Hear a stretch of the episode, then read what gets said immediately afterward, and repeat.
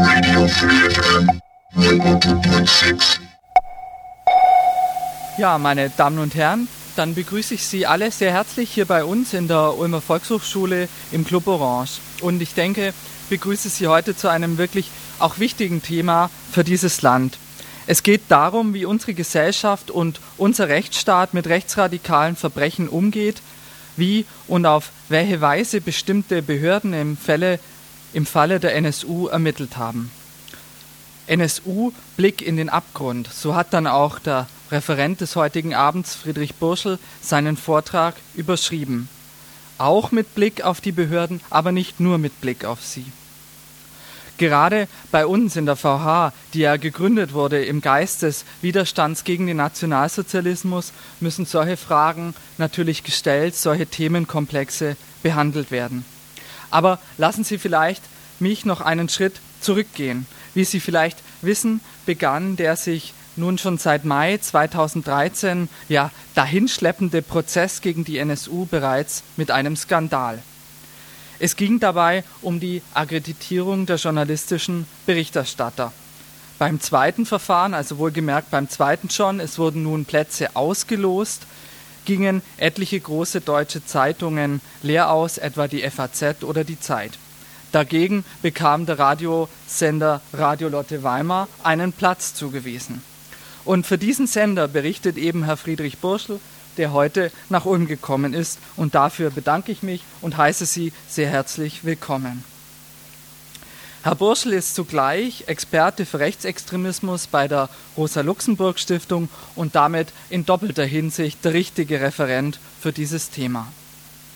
Bevor ich ihm aber das Wort erteile, möchte ich mich noch sehr herzlich bei Radio Free FM und seinem Team bedanken. Von Ihnen stammt nicht nur die Idee zu dieser Veranstaltung, sondern sie ermöglichen auch, dass der heutige Abend live im Radio übertragen wird. Außerdem übernimmt Sabine Fratzke auch noch die Diskussion des Vortrags im Anschluss. Ich möchte Sie außerdem auch noch darauf hinweisen, dass dieser Vortrag einer von zwei Veranstaltungen ist, die im Rahmen des Festival Contre le Racisme hier im Einsteinhaus stattfinden werden. Ich lade Sie und natürlich alle Radiohörerinnen und Hörer auch schon sehr herzlich für den kommenden Mittwoch, also bereits übermorgen um 19 Uhr in den unteren Saal ein, wo die identitäre Bewegung das Thema sein wird. Als letzten Hinweis, es ist recht warm hier bei uns im Club Orange. Sie finden hinten Wasser und Gläser. Bitte bedienen Sie sich gerne. Aber mit diesem Hinweis ähm, belasse ich es jetzt wirklich, wünsche Ihnen einen spannenden Abend und ja, übergebe Friedrich Burschel das Wort. Vielen Dank.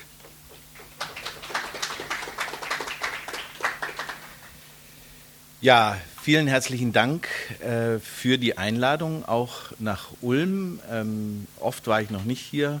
Freut mich sehr, hier zu sein und ich, es freut mich vor allen Dingen, in dieser Kombination hier zu sein, eingeladen von der Volkshochschule, aber auch vom äh, freien Radio hier, Free FM Ulm. Ähm, das ist, liegt mir natürlich deshalb besonders am Herzen, weil ich selbst Vertreter eines freien Radios bin, wie schon gesagt wurde, von Radio Lotte Weimar.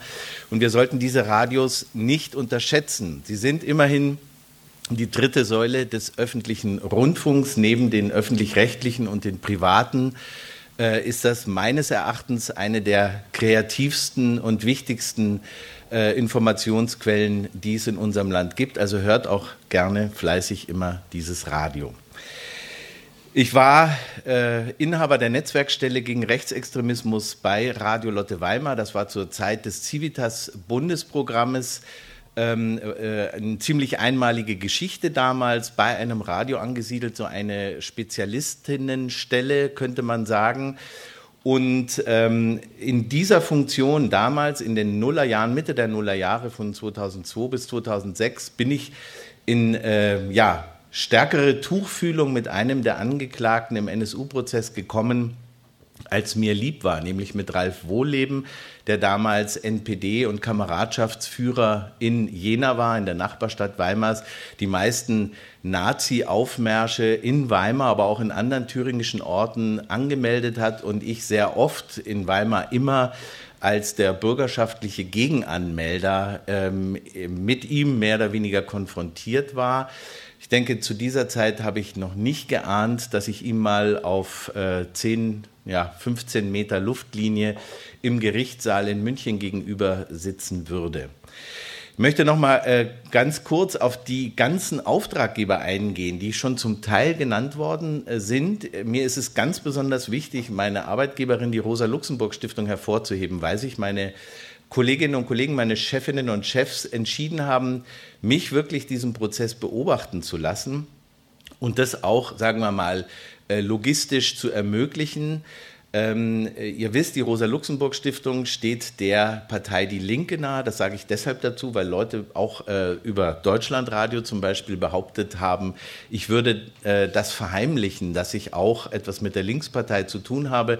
Das betone ich hiermit ähm, nochmal ausdrücklich und bedanke mich auch bei meiner Arbeit, bei meiner Arbeitgeberin der Rosa-Luxemburg-Stiftung.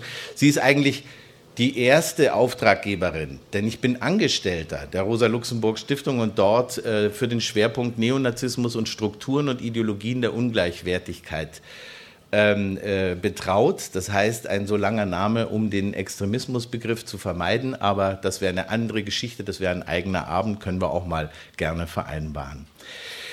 Zweiter Auftraggeber, Radio Lotte Weimar. Der Zusammenhang ist hergestellt. Ich habe Mitte der Nullerjahre dort gearbeitet. Dieses ähm, zweimalige Auswahlverfahren, da gehöre ich zu den ganz wenigen Journalisten, die tatsächlich zweimal äh, erfolgreich waren. Erfolgreich in Anführungszeichen. Das erste Mal war das Windhundverfahren, da ging es um Geschwindigkeit. Da habe ich Platz 48 von 50 ergattert. Und im zweiten, also das Bundesverfassungsgericht hat sich damals eingeschaltet und hat dem Oberlandesgericht in München nahegelegt, also da gibt es keine Entscheidung, sondern es war lediglich eine Empfehlung, nahegelegt, ähm, äh, ein weiteres Verfahren zu machen, weil bis dahin ausländische Medien so gut wie keine Chance gehabt haben, äh, überhaupt irgendeine Akkreditierung zu bekommen. Es gab dann das erwähnte äh, Losverfahren äh, in dem ähm, sehr ausgeklügelt dann eben auch freie Radios vertreten waren und ich mit Radio Lotte Weimar gezogen wurde. Und dritter, ganz wichtiger Auftraggeber und auch äh, wie soll ich mal sagen, Initiative, der ich mich sehr verbunden fühle seit Beginn des Prozesses, ist NSU Watch. Ihr findet dieses Inter, also als Internetprojekt gestartete Projekt ähm, unter nsu-watch.info im Internet ähm, ein vollkommen spendenfinanziertes, unabhängiges ähm, äh, Projekt, welches versucht, wirklich von jedem Prozesstag ein nicht Wortprotokoll, aber doch nahe am Wortprotokoll sich bewegendes, ähm, äh, eine bewegende Mitschrift äh, zu anzufertigen. Ihr könnt das im Internet auch nachvollziehen. Außerdem recherchieren wir Hintergründe, äh, schreiben Artikel zu dem, was wir im Gerichtssaal beobachten, wie wir es bewerten, aus einem, würde ich mal sagen, aus strictly Opferperspektive. Das heißt also, die, soll ich mal sagen, äh, virtuellen Auftraggeber für das, was wir tun, sind auf jeden Fall die Betroffenen vom NSU-Terror. Das sind die Hinterbliebenen der Ermordeten.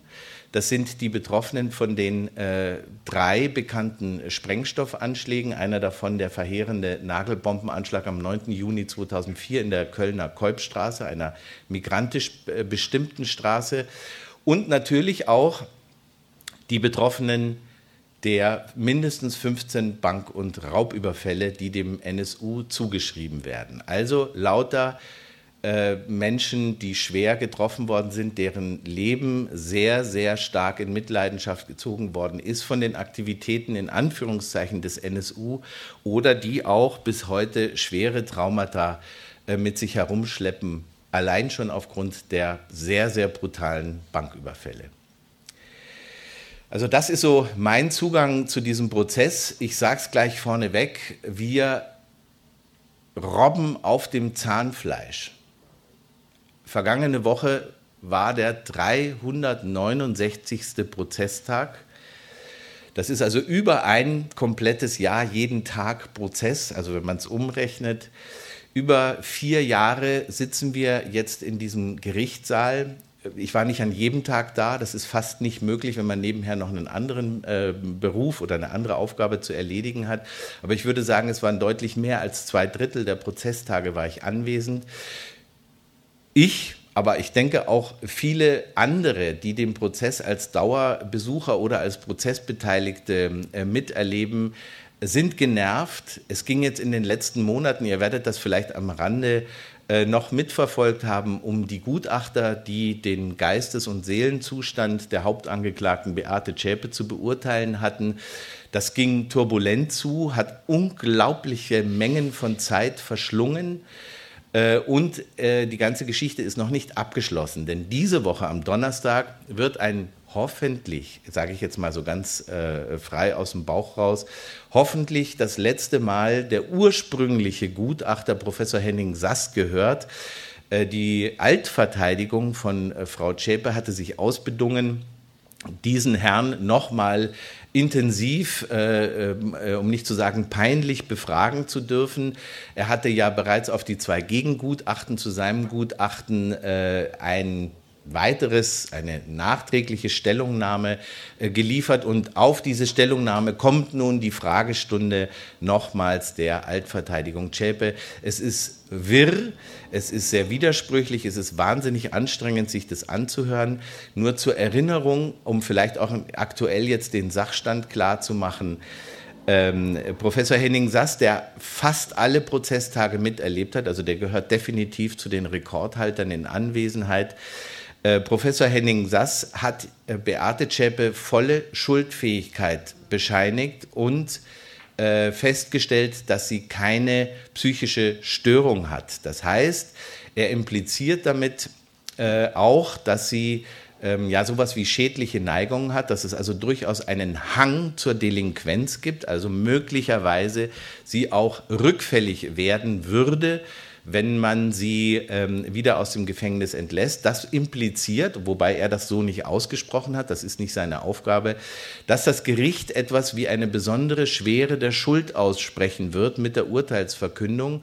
Und das würde bedeuten, dass Beate Zschäpe nicht ohne weiteres bei einem lebenslänglich nach 15 Jahren aus dem Gefängnis raus kann, sondern unter Umständen in Sicherungsverwahrung genommen wird, das heißt in Maßregelvollzug in die Psychiatrie was man sich in jeder nur erdenklichen Perspektive als eine ziemlich unerträgliche Geschichte vorstellen kann. Aber das ist es, was dann die Verteidigung auf den Plan gerufen hat, sowohl die Altverteidigung, ihr erinnert euch vielleicht, äh, am Anfang haben äh, drei ehrgeizige junge, eine Juristin und zwei Juristen die Verteidigung von Beate Zschäpe inne gehabt und waren sehr knuffig mit ihr, waren sehr persönlich, sehr, man, also sie hatten ein sehr intensives Verhältnis bis ungefähr Ende 2014 äh, bis Mitte 2015 Beate Zschäpe begonnen hat, intensiv zu versuchen, diese drei Leute loszuwerden, die die äh, witzigen, aber durchaus nicht aussagekräftigen Namen haben Sturm, Stahl und Heer. Ähm, äh, die, das äh, sagt nichts über ihre politische Ausrichtung aus, überhaupt nicht, aber ist natürlich jedes Mal äh, immer wieder ein Gag, wenn man das wiederholt. Sturm, Stall und Heer also. Äh, sie hat äh, es bis zur Strafanzeige gegen ihre ähm, Verteidigung getrieben, Beate Zschäpe. Das heißt, äh, sie hat mit Händen und Füßen versucht zu dokumentieren, äh, dass das äh, Vertrauensverhältnis zerrüttet ist und sie nicht weiter von diesen Leuten verteidigt werden möchte. Jetzt ist es so, dass das, ähm, die Strafprozessordnung eine solche nonchalante, die will ich jetzt nicht mehr, die passen mir nicht mehr, nicht vorsieht. Das heißt also, es ist sehr schwierig, ausgesprochen schwierig, seine Pflichtverteidiger wieder loszuwerden. Das hat natürlich Sinn wenn man sich überlegt, dass äh, wäre es leichter, jede Angeklagte, jeder Angeklagte jederzeit die Möglichkeit hätte, ähm, den Prozess zu stören, den Prozess vielleicht sogar unmöglich zu machen. Immerhin, äh, Herr Götzl, der Vorsitzende Richter Manfred Götzl, hat ihr zwei weitere Verteidiger zugelassen, beigeordnet. Das ist zum einen Matthias Grasel, der ist auch noch als neuer, als dann vierter Pflichtverteidiger beigeordnet worden. Das ist auch nicht so gängig, so viele Verteidiger zu haben. Und ein weiterer, nämlich die graue Eminenz der Neuverteidigung, äh, Zschäpe, nämlich ähm, äh, Herr Borchert, Hermann Borchert, der allerdings nicht mehr als Pflichtverteidiger beigeordnet wurde, sondern als Wahlverteidiger. Das bedeutet wiederum, dass Beate Zschäpe Rechnungen bezahlen muss. Nachdem sie aber mittellos ist, so wie sie da im Gefängnis sitzt seit fünf Jahren, ist die große Frage natürlich die, wer bezahlt eigentlich die Rechnung vom Herrn Borchert. Aber das nur am Rande. Die haben jedenfalls gemerkt, langer Rede, kurzer Sinn, dass mit dem Gutachten von Professor Sass große Gefahr für ihre Mandantin am Horizont aufscheinte, aufschien. Und ähm, äh, sie haben dann ähm, wirklich im Hauruck-Verfahren äh, eigene Gutachter herbeigebracht, nämlich zum einen Professor Pedro Faustmann, einen ähm, Psychiatrieprofessor aus Bochum, von der Uni Bochum, und ähm, der, ja, sagen wir mal, die, der größte Knaller im äh, Prozess war jetzt Professor Joachim Bauer, von der, ein Psychiatrieprofessor aus äh, Freiburg. Pedro Faustmann nun wiederum kennt weder die Akten noch den Prozess, hat also eigentlich nur so eine Art Kritik oder Besprechung äh, von dem Gutachten von Professor Sass abgeliefert, was ziemlich absurd war, aber sagen wir mal eine Diskussion wert. Und äh, Professor Joachim Bauer hatte nun die Möglichkeit, mit Beate Zschäpe zu sprechen. Das ist der erste ähm, vom Gericht auch ähm, inzwischen anerkannte äh, äh, Psychiater, der mit ihr sprechen konnte, dem sie sich geöffnet hat. Er hat 16 Stunden mit ihr gesprochen und kommt natürlich auf ein komplett anderes Ergebnis als Professor Sass. Aber man merkt diesem Ergebnis an, dass er von dem ganzen Prozessverlauf und, der Ak und den Akten nichts oder nur das kennt, was die Neuverteidigung Zschäpe ihm vorgelegt hat. Also sehr selektive äh, Dokumente, die, ihr zu, die den ähm, äh, dem Psychiater zur Verfügung standen. Große Verwirrung. Dieser äh, dritte Gutachter nun stellt nach 16 Stunden Gespräch mit Frau Zschäpe fest, sie äh, leidet an einer dependenten Persönlichkeitsstörung, habe sich erstmals geöffnet und bekannt, dass sie von äh, Uwe Böhnhardt, so äh, hat sie es ihm erzählt offenbar, äh, schwer misshandelt worden ist in der Zeit im Untergrund und sie aber so äh, aufgrund ihrer äh, kindlichen Entwicklung so auf Klammern und auf Festhalten äh, getrimmt war, dass sie sich nicht lösen konnte von den beiden mutmaßlichen äh, Mördern, Nazi-Mördern Uwe Mundlos und Uwe Böhnhardt. Herr Bauer hat ein paar sehr merkwürdige Dinge dabei getan. Er hat zum Beispiel versucht, Beate Zschäpe Pralinen mitzubringen in die, äh, zur Exploration, wie man das nennt. Er hat äh, kurz nachdem er gemerkt hat, dass sein, äh, seine Expertise nicht so super angekommen ist bei den Prozessbeteiligten, äh, seine Gutachten äh, in einer E-Mail der Welt angeboten, also der Zeitung Die Welt, und hat da drin gesagt, ja, ob sie einen aktuellen Artikel haben möchten von ihm äh, zum Stand des NSU-Prozesses. Hier wäre das Gutachten, das geht natürlich gar nicht, dass er das selbst veröffentlicht, eine äh, Prozessakte und ähm, schreibt dann, naja, aber ähm, die meisten, die irgendetwas für Frau Zschäpe öffentlich sagen, würden ja sehr schnell weggebissen, weil so eine Hexenverbrennung Spaß machen soll. Das heißt also, er hat hier ganz klar wertend über die Art und Weise geurteilt, in der über den Prozess berichtet wird. Er hat sich damit ziemlich ins Ausgeschossen. Es gab, was es ausgesprochen selten gibt, einen Befangenheitsantrag gegen ihn als Gutachter und auch die Bundesanwaltschaft, also die Staatsanwaltschaft im Prozess, ähm, hat, sich diesem, äh, hat sich positiv zu diesem Befangenheitsantrag äh, geäußert und gesagt, also das sei vermutlich nicht das, was man unter einem Gerichtsgutachten zu verstehen hätte, unter einem forensischen Gutachten. Das ist nun der Stand der Dinge. Wie gesagt, am, ähm, am äh, kein Problem.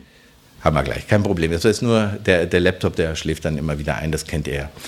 Ähm, das wird am Donnerstag hoffentlich zu Ende gehen. Wenn es tatsächlich so sein sollte, dass Professor Sass und dieses Thema dann endgültig vom Tisch ist, könnte es sein, dass am Donnerstag tatsächlich der letzte Tag der Beweisaufnahme ist, auf den wir jetzt seit Monaten und Monaten warten. Das würde bedeuten, es käme entweder ohne oder mit einer kurzen Pause, Pausen hatten wir jetzt auch reichlich in den letzten Monaten, äh, dazu, dass endlich die Plädoyers stattfinden könnten, gehalten werden könnten. Plädoyers ist euch klar, äh, die Bundesanwaltschaft, die Verteidigung, aber auch die Nebenklage hat die Möglichkeit, ähm, ein Fazit des Prozesses zu ziehen und eine Art Einschätzung dessen abzugeben, wie Frau Zschäpe und auch die anderen vier Angeklagten zu bestrafen sein. Äh, wie lange sich das hinzieht, wie viele von denen, äh, die dazu berechtigt sind, tatsächlich dann auch äh, einzeln ein Plädoyer halten werden, steht völlig in den Sternen. Wir haben keine Ahnung. Wir gehen aber davon aus, dass nicht jede einzelne Person, prozessbeteiligte Person, die dazu berechtigt ist, auch tatsächlich ein Plädoyer hält, sondern dass ähm, sich da abgesprochen wird, dass Themen aufgeteilt werden. Zumindest die Nebenklagevertreterinnen und Vertreter, mit denen wir sehr eng äh, in Verbindung stehen, werden sich äh, das Thema aufteilen. Es ist ja unfassbar viel Stoff. Es ist ja auch so, dass wenn ich jetzt irgendwo hinkomme, die Leute schon fast erstaunt sind und sagen, wie jetzt, der läuft immer noch. Äh, viele, ich kann das auch niemandem wirklich vorwerfen, denn es ist ja wirklich so, selbst wenn man sich bemüht hat, am Anfang vielleicht noch was richtig spektakulär war, un, unheimlich viel berichtet wurde, viel Hintergrund kam, haben viele Leute noch gesagt, okay, das verfolge ich mal, das ist ja wirklich interessant. Vor allen Dingen, wenn es auch und so weiter um die Verstrickung des Staates geht, was ist da gelaufen, wie ist das gewesen, welche Enthüllungen sind da noch zu erwarten und so weiter. Da war die Spannung groß. Aber äh, ja, nach vier Jahren äh, haben selbst eifrige Medienkonsumentinnen und Konsumenten eigentlich keine Chance mehr, jeden Aspekt des Prozesses äh, überhaupt noch wahrzunehmen. Viele haben äh, auch nicht gemerkt, dass er immer noch läuft, wie gesagt. Ähm, aber ähm, wir werden sehen, äh, wie diese Zusammenfassung, diese Fazits der verschiedenen Prozessbeteiligten aussehen und äh, hoffen dann inzwischen, also wir, wir sind auch Meister im Meisterinnen und Meister im Spekulieren geworden, wann der Prozess nun endlich zu Ende sein wird. Die momentanen Wetten laufen auf Ende September, Oktober terminiert ist der Prozess im A101, das ist der Saal im äh, Münchner Strafjustizzentrum in der Nymphenburger Straße, bis Januar 2018.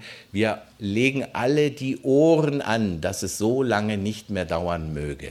Denn, und das ist ganz entscheidend und gehört quasi noch zur Vorrede dazu, da kommt nichts mehr. Die erschütternde Bilanz aus meiner Perspektive, aber auch aus der Perspektive vieler anderer Beobachterinnen und Beobachter ist, dass die Fragen, die am Anfang im Raum standen und von denen sehr, sehr viele Menschen dachten, sie würden durch diesen Prozess aufgearbeitet, aufgelöst, aufgeklärt, sind nach wie vor völlig ungeklärt. Wir wissen über die Unstimmigkeiten, die es zu Beginn des Prozesses äh, gab, auch heute noch nicht wirklich mehr. Und das ist wirklich erschütternd, wenn man das in Beziehung setzt zur Länge des Prozesses, zum Aufwand, der betrieben worden ist und zu dem, was uns jetzt ähm, mit, den, äh, mit dem Ende des Prozesses, mit den Plädoyers und dem Urteil erwartet. Ganz wichtig für diesen Teil quasi der Betrachtung des Prozesses im Ganzen ist natürlich auch die unglaubliche Rolle, die Beate Zschäpe als Person spielt. Also für mich ist das ein echtes ähm, Leidensthema. Das regt mich maßlos auf. Beate Zschäpe ist der absolute Medientrigger. Das heißt, du sagst das Wort Zschäpe, dann ist der Gerichtssaal rammelvoll und alle Augen sind auf der Hauptangeklagten. Die anderen Angeklagten spielen überhaupt gar keine Rolle. Aber diese Aufmerksamkeit für sie hat auch sehr viel mit ihrer Person zu tun, hat sehr viel damit zu tun, dass sie eine Frau ist. Es wird also ganz anders hingeschaut. Es wird sehr viel über ihr Aussehen, über ihre Kleidung, über ihr, ihre Blässe, über die Art, wie sie redet und so weiter äh, gesprochen, spekuliert. Es wird ihre Wäsche beurteilt, es wird ihre Gewichtszunahme oder Abnahme beurteilt. Und es ist tatsächlich so, dass dieser Sex and Crime and Terror Topos unglaubliche Aufmerksamkeit zieht. Und das bringt es mit sich, dass gleichzeitig die Aufmerksamkeit für die eigentlich wichtigen Entwicklungen, die meistens nicht im Gerichtssaal in München äh, stattfinden, sehr, sehr gering ist. Ich will euch das an einem Beispiel äh, verdeutlichen. Ihr erinnert euch, Beate Zschäpe hat die ersten, weiß ich gar nicht mehr, waren es 200, 250 Tage ja nichts gesagt. Sie hat auch mit stoischem Gesicht im Gerichtssaal gesessen. Sie hat äh, keine Regung gezeigt. Und erst mit dem äh, Dazukommen ihrer Neuverteidigung ist die Strategie komplett umgedreht worden. Sie hat angefangen auszusagen. Ihre berühmte, in Anführungszeichen, Aussage am 9. Dezember 2015. Da war äh, also vor dem Gerichtsgebäude eine riesige Schlange, mehrere hundert Leute. Alle wollten hören, was Beate Zschäpe zu sagen hat. Gebe zu, nach so vielen Tagen des Nichtsprechens war natürlich die Spannung sehr groß. Sie hat eine ganz furchtbare Aussage gemacht, äh, die im Grunde genommen äh, der Versuch war, sich selbst zum Opfer zu stilisieren. Also da steckte schon ein bisschen was von dem drin, was sie später dem Psychiater noch weiter ausgearbeitet hat. Und äh, es kamen dann immer noch mal Nachfragen und irgendwann im Jahr 2016 hat sie dann auch selbst gesprochen, also mit ihrer eigenen Stimme, weil bis dahin hat sie alles von ihren Anwälten vorlesen lassen, von den beiden neuen Anwälten. Und dieser Tag, an dem sie ihre Stimme hören ließ, waren die Medien voll mit Berichterstattung. Die hat ungefähr eine Minute geredet und das, was an Stoff in den Medien produziert worden ist, waren Stunden. Die Frage, wie hat sie gesprochen, wie klingt ihre Stimme, hat sie einen thüringischen Zungenschlag, hat sie gestockt, hat sie flüssig vorgetragen, die ganzen Erwägungen, wie hat sie sich dabei gehalten, äh, unfassbar. Und äh, was sie gesagt hat, war mehr als banal. Und an genau diesem selben Tag, an dem ich übrigens mal ausnahmsweise nicht da war, war ich nämlich im Bundestagsuntersuchungsausschuss. Und dort wurde niemand geringerer gehört als der ehemalige Referatsleiter aus dem Bundesamt für Verfassungsschutz mit dem Dienstnamen Lothar Lingen. Und das ist der Mann, der am 11.11.2011, also wenige Tage nach dem Auffliegen des NSU, begonnen hat, Akten mit NSU-Bezug zusammensuchen zu lassen und sie zu vernichten. Er hat damals angefangen und in Jahresfrist sind, also vom Beginn, vom 11.11.2011 bis ein Jahr später ungefähr, sind 400 Aktenordner mit NSU-Bezug nicht nur im Bundesamt, sondern auch in Landesämtern für Verfassungsschutz vernichtet, geschreddert worden. Und an diesem Tag, als Beate Zschäpe ihre Stimme hören ließ, musste dieser Verfassungsschutz, hochrangige Verfassungsschutz, naja, nicht ganz hochrangig, aber jedenfalls kein kleines Licht äh, des Bundesamtes für Verfassungsschutz zugeben, dass er das nicht etwa wie bisher behauptet wurde, aus datenschutzrechtlichen Gründen und wegen äh, äh, ähm, Löschungsfristen und sowas gemacht hat, sondern er hatte in einem Ermittlungsverfahren gegen ihn äh, zugegeben, dass er diese Akten vollwissentlich und willentlich hat zusammensuchen und vernichten lassen. Und seine Aussage war, wenn die Öffentlichkeit erfährt, dass wir sieben V-Leute in der Nazi-Szene in Jena gehabt haben, dann werden unangenehme Fragen kommen. Aber zu einem Aktenordner, den es nicht gibt, kann man keine Fragen stellen. Das sind seine Worte gegenüber der Polizei. Und mit diesen Worten ist er äh, da konfrontiert worden. Und das hat aber in den Medien so gut wie keine Spuren hinterlassen. Und das äh, ist wahnsinnig aussagekräftig. Ihr müsst euch ja auch bitte vorstellen, es gibt ja außer ähm, dem äh, Mammutprozess in München, wie er auch gerne genannt wird, oder Jahrhundertprozess oder nennt es, wie ihr wollt, gibt es ja noch inzwischen 13, 13 parlamentarische äh, Untersuchungsausschüsse äh, mit offenem Ausgang zum Teil sind die, sind die noch am Laufen. Die laufen immer äh, in, äh, in der Zeit einer Legislaturperiode, also zweimal im Bundestag und in etlichen Landesparlamenten gibt es diese parlamentarischen Untersuchungsausschüsse. Und die haben ganz andere Möglichkeiten und ganz andere Fragestellungen. Denn ihre Fragestellung ist tatsächlich die, ähm, was hat, haben Behörden getan? Da geht es um die Untersuchung von Exekutivhandeln. Also die sind eigentlich diejenigen, die die richtigen Fragen stellen könnten. Die, die fallen medial und in der Aufmerksamkeit von Medienkonsumentinnen und Konsumenten einfach schlicht hinten runter. Und das ist eigentlich eine ziemliche Katastrophe. Nicht, dass die alle toll arbeiten würden. Also sie sind qualitativ äh, sehr unterschiedlich. Ähm, die einen arbeiten fantastisch. Ich denke an den Thüringer äh, Landtagsuntersuchungsausschuss, äh, der erste Bundestagsuntersuchungsausschuss und der ein oder zwei andere sind richtig gut, haben tolle Ergebnisse zutage gefördert, finden aber eben kaum mediale Beachtung. Und das ist ein bisschen die Situation, in die wir jetzt eingestiegen sind, mit ziemlich vielen Worten, gebe ich zu. Ne? Ich beschwere mich darüber, dass alle über Beate Zschäpe reden und rede dann selber über sie, ewig lang. Jetzt, ähm, um es so ein bisschen aufzulockern, ähm, wollte ich euch jetzt erstmal einen Erklärfilm zeigen, um nochmal in Erinnerung zu rufen, um was es hier eigentlich genau geht. Der ist von, na komm her. Will er nicht?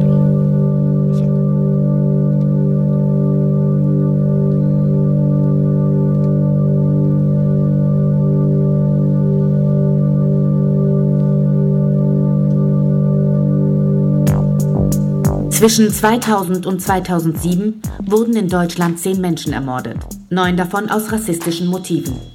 Seit 2011 ist bekannt, dass die Täter Teil einer rechten terroristischen Vereinigung sind, die sich NSU nennt.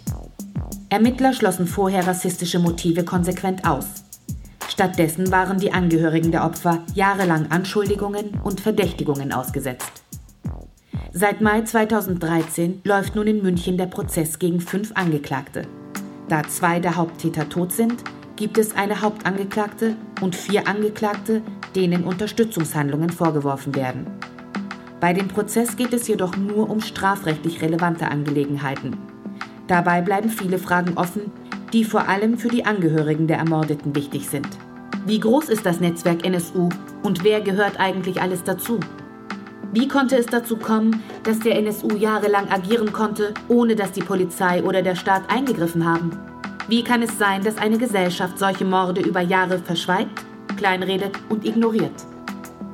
Die Angehörigen erwarten berechtigterweise nicht nur eine genaue Aufklärung der Taten, sondern auch die öffentliche Rehabilitierung der Opfer und ihrer Familien. Genau das ist aber die Leerstelle des Prozesses.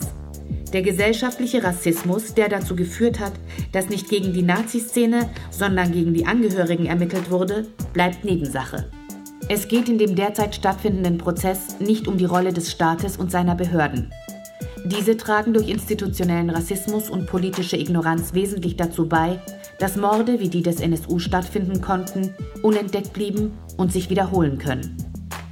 Wir von NSU Watch beobachten den Prozess in München kontinuierlich.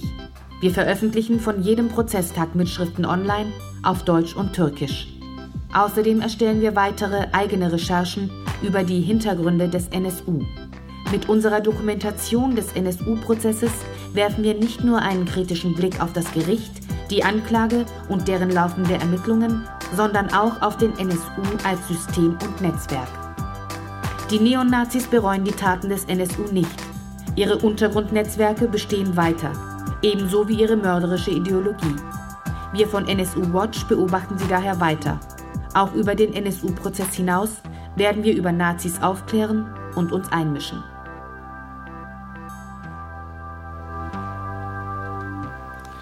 So, das mit, der, äh, mit dem Spendenaufruf ist tatsächlich auch ernst gemeint. Ihr könnt euch vorstellen, dass als wir angefangen haben, wir gedacht haben, na gut, so anderthalb, zwei Jahre wird das schon dauern.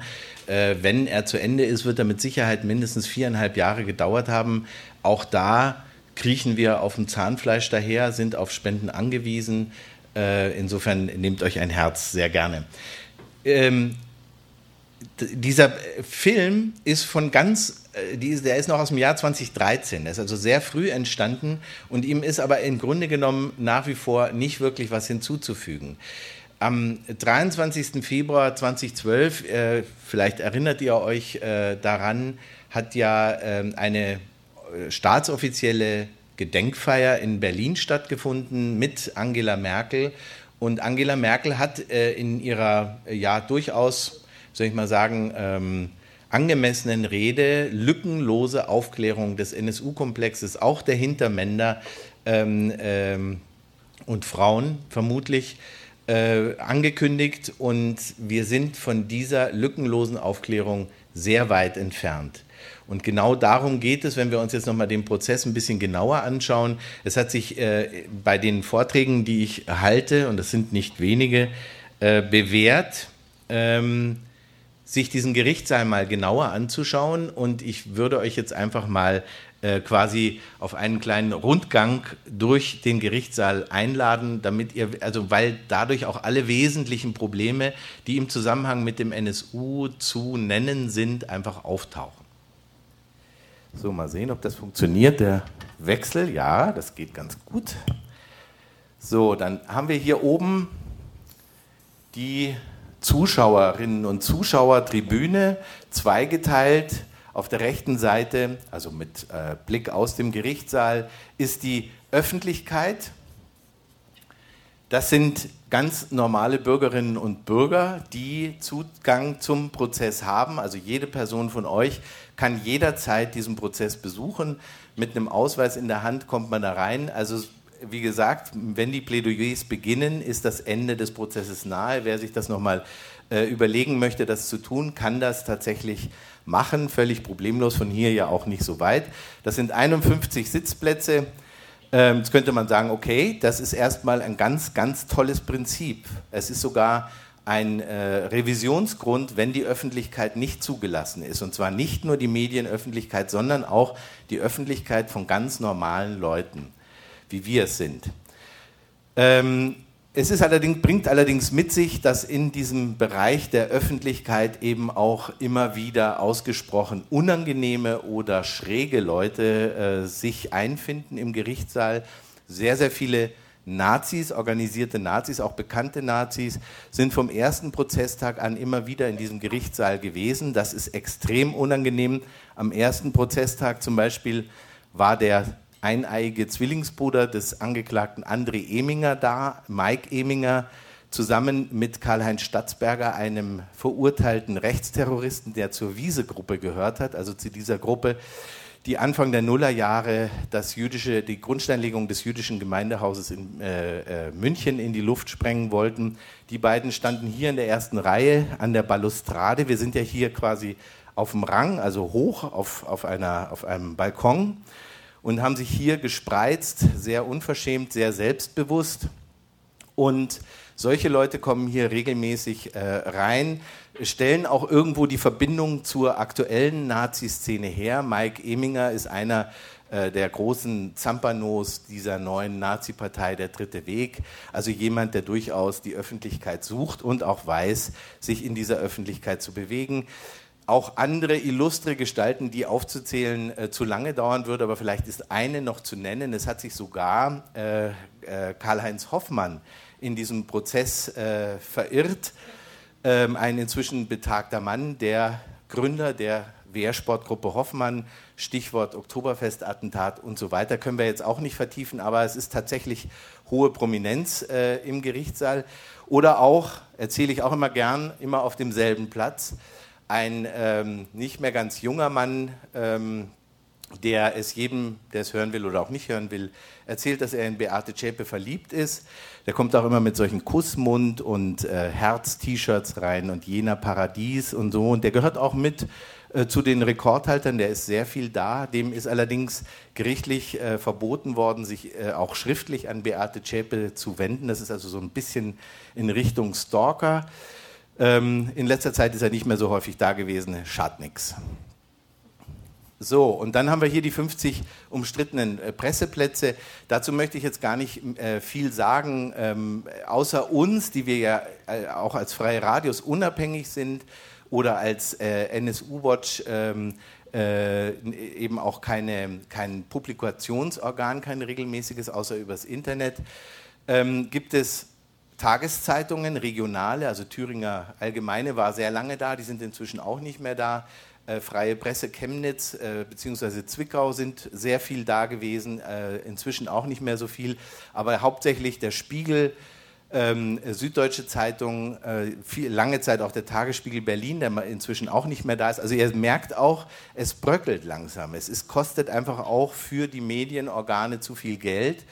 Und äh, wie wir uns hier quasi über diese 370 Prozesstage zusammengerauft oder auseinanderklamüsert haben, das würde nochmal einen eigenen Anekdotenschatz liefern, den ich gar nicht ausbreiten möchte großartig, weil ich ja nicht genau weiß, wie lange ich mit diesen Leuten auch noch äh, die äh, Zuschauerinnen und Zuschauerbank drücken muss. Gehen wir also gleich runter in den Gerichtssaal, schauen uns an, was da los ist, hier auf der Anklagebank eigentlich drei Anklagebänke. Äh, da haben wir hier hinten in der letzten Reihe die äh, beiden Angeklagten, die auch am wenigsten äh, sichtbar werden. Das ist zum einen ähm, Carsten Schulze, Das ist der einzige, der auch Aussagen macht, der also vollgeständig ist und Aussagen macht und auch einen Mitangeklagten schwer belastet hat. Ähm, er ist im Zeugenschutz, also nicht in Haft, äh, begleitet von seinen zwei Anwälten und ähm, hat einen glaubhaften Ausstieg aus der rechten Szene dokumentiert. Äh, schon aufgrund seines schwulen Coming-outs äh, ist er auch aus äh, Thüringen weggegangen und ähm, nach Nordrhein-Westfalen gezogen, hat dort äh, Sozialpädagogik studiert und dann bei der AIDS-Hilfe gearbeitet. Also das ist alles relativ glaubhaft. Und er hat ein bisschen ähm, die Aussicht, äh, als Jugendlicher verurteilt zu werden, weil er zu der Zeit noch nicht über 21 war und ein Gerichtspsychiater, wieder ein anderer, also wir kennen inzwischen alle Gerichtspsychiater, die es gibt in diesem Land, ähm, wieder ein anderer hat ihm bescheinigt, dass er zu der Tatzeit vermutlich äh, eher noch als Jugendlicher anzusprechen war. Tat bedeutet bei ihm äh, Beihilfe zum neunfachen Mord, weil er die berühmte Mordwaffe der neun rassistischen Morde des, äh, der NS, des NSU ähm, besorgt hat. Er hat sie gekauft, bezahlt und auch an Uwe Mundlos und Uwe Böhnhardt ausgeliefert. Ähm, das ist eine sehr schwere Anklage. Also er wird vermutlich auch zu einer Haftstrafe verurteilt werden. Allerdings wird sie aufgrund der genannten Gründe, die Jugendlichkeit zum Beispiel, nicht so hoch ausfallen im einstelligen Bereich. Dann haben wir hier Holger Gerlach, der ist eigentlich am unauffälligsten, den kennt auch kaum jemand, hat kaum jemand äh, irgendwie richtig wahrgenommen.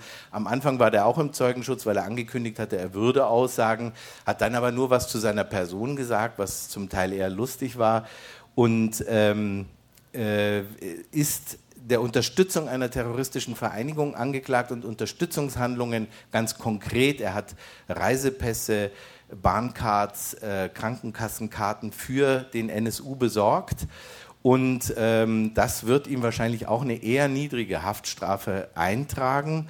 Äh, was äh, erschwerend hinzukommt, ist, dass er eben äh, seine Kooperation nicht wirklich umgesetzt hat, sondern äh, dann eher in der Versenkung verschwunden ist jetzt. Der sagt eigentlich gar nichts mehr.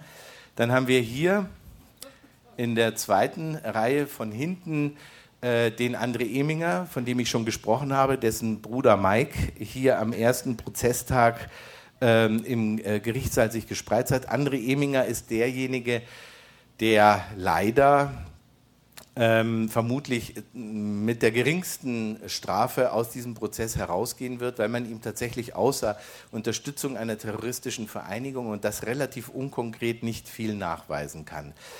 Äh, das ist insofern sehr schade, als er der unangenehmste der Angeklagten ist. Er ist ein Provokateur. Äh, schon allein die Art und Weise, wie er morgens, er ist auch nicht inhaftiert, also bis auf Wohlleben und Chepe sind von den Angeklagten keine inhaftiert.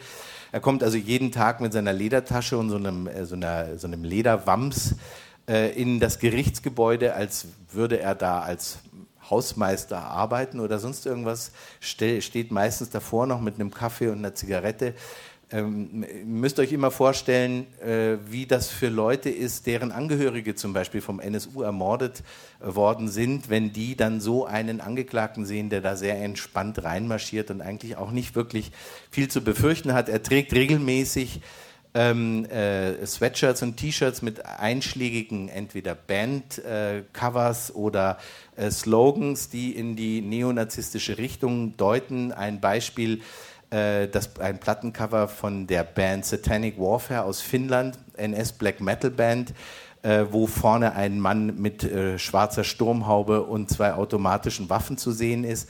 Das ist bei einem Angeklagten, der keine Aussagen macht, der hat also gar nichts gesagt in diesem Prozess, natürlich eine Aussage, so ein, äh, äh so ein Band-T-Shirt anzuhaben. Das Gericht, im Gericht hätte, wäre das niemandem so richtig aufgefallen. Es war mal wieder die Aufgabe der Nebenklage darauf hinzuweisen, was er da für ein äh, T-Shirt anhatte oder Sweatshirt anhatte. Es ist auch nicht beschlagnahmt worden, wie die Nebenklage das wollte, sondern nur fotografisch dokumentiert worden. Also auch da eine sehr laxen, ein sehr laxer Umgang des Gerichts mit solchen Provokationen von Seiten äh, André Emingers. Wir kennen Nacktbilder von André Eminger von, äh, er wollte sich nicht äh, so fotografieren lassen, sondern das sind Urlaubsbilder, wo man ihn im Strandkorb mit seinem dreijährigen Söhnchen sieht, hat auf dem Bauch stehen, Die, die, stirb, Jude, stirb, hat hier ähm, in einem Lorbeerkranz die, die Buchstaben AH, also Adolf Hitler, hat äh, den SS-Totenkopf auf seinem Körper, hat auf seinem Körper in Runenschrift stehen, du bist nichts, dein Volk ist alles und davon also wirklich von oben bis unten eine wandelnde Hardcore-Nazi-Litwas-Säule, dieser Mann.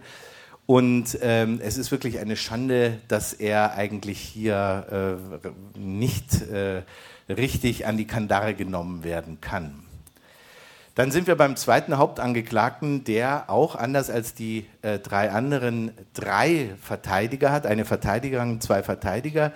Und das ist Ralf Wohlleben, von dem ich vorhin schon gesprochen habe, aus Jena. Ähm, und er ist derjenige, auf dem die gesamte Solidarität der deutschen Nazi-Szene ruht. Nicht auf Frau Zschäpe, nicht auf einem der anderen, sondern nur auf ihm. Er ist derjenige, für den Geld gesammelt wird unter anderem in der Schweiz in Unterwasser ein Konzert mit 6000 Hardcore-Neonazis, wo sehr viel Geld gesammelt worden ist, unter anderem auch für Ralf äh, Wohlleben hier im Prozess.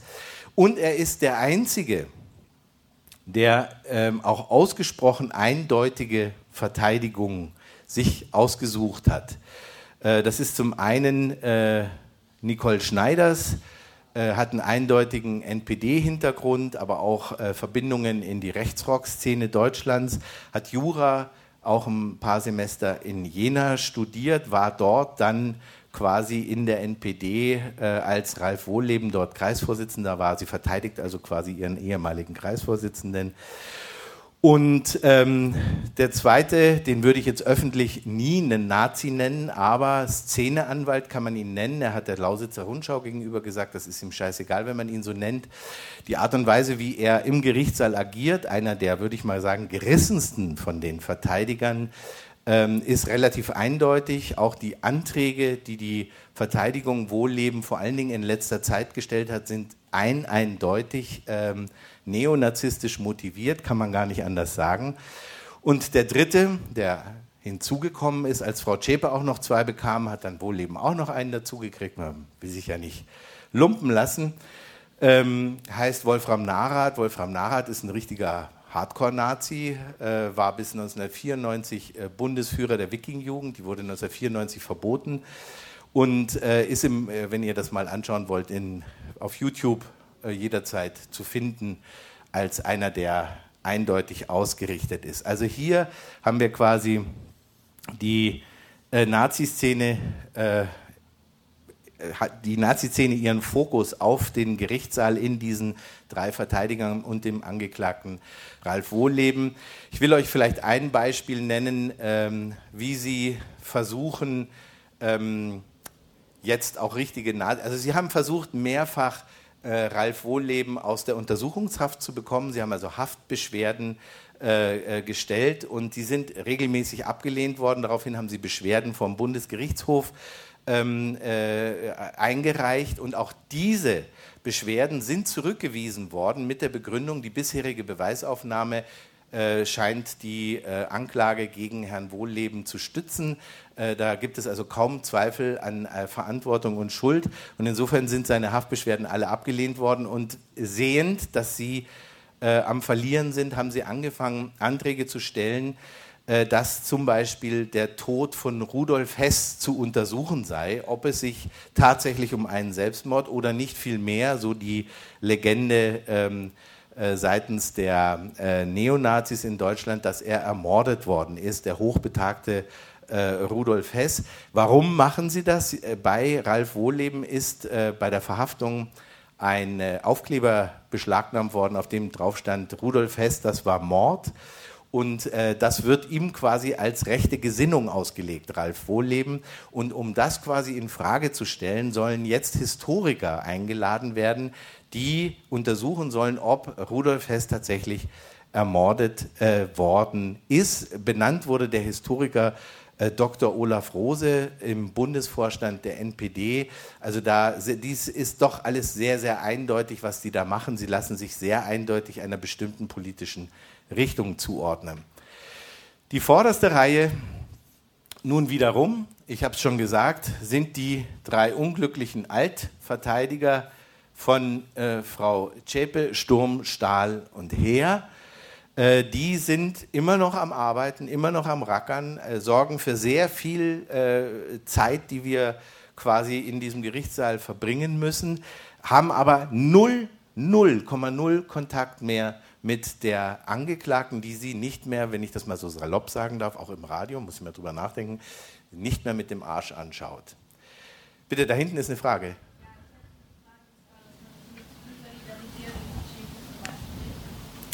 Ähm, also Beate, die Frage war, äh, woher das kommt, dass ähm, äh, es keine Solidarität der Szene mit Beate Zschäpe. Ich wiederhole die Frage nur deshalb, damit äh, die Zuhörerinnen und Hörer das im Radio hören können. Ähm, äh, warum auf ihr keine Solidarität ruht? Sie möchte keine. Sie hat von Anfang an gesagt, sie möchte keine Nazi-Anwälte haben oder keine Szene-Anwälte, um es äh, unverfänglicher zu sagen.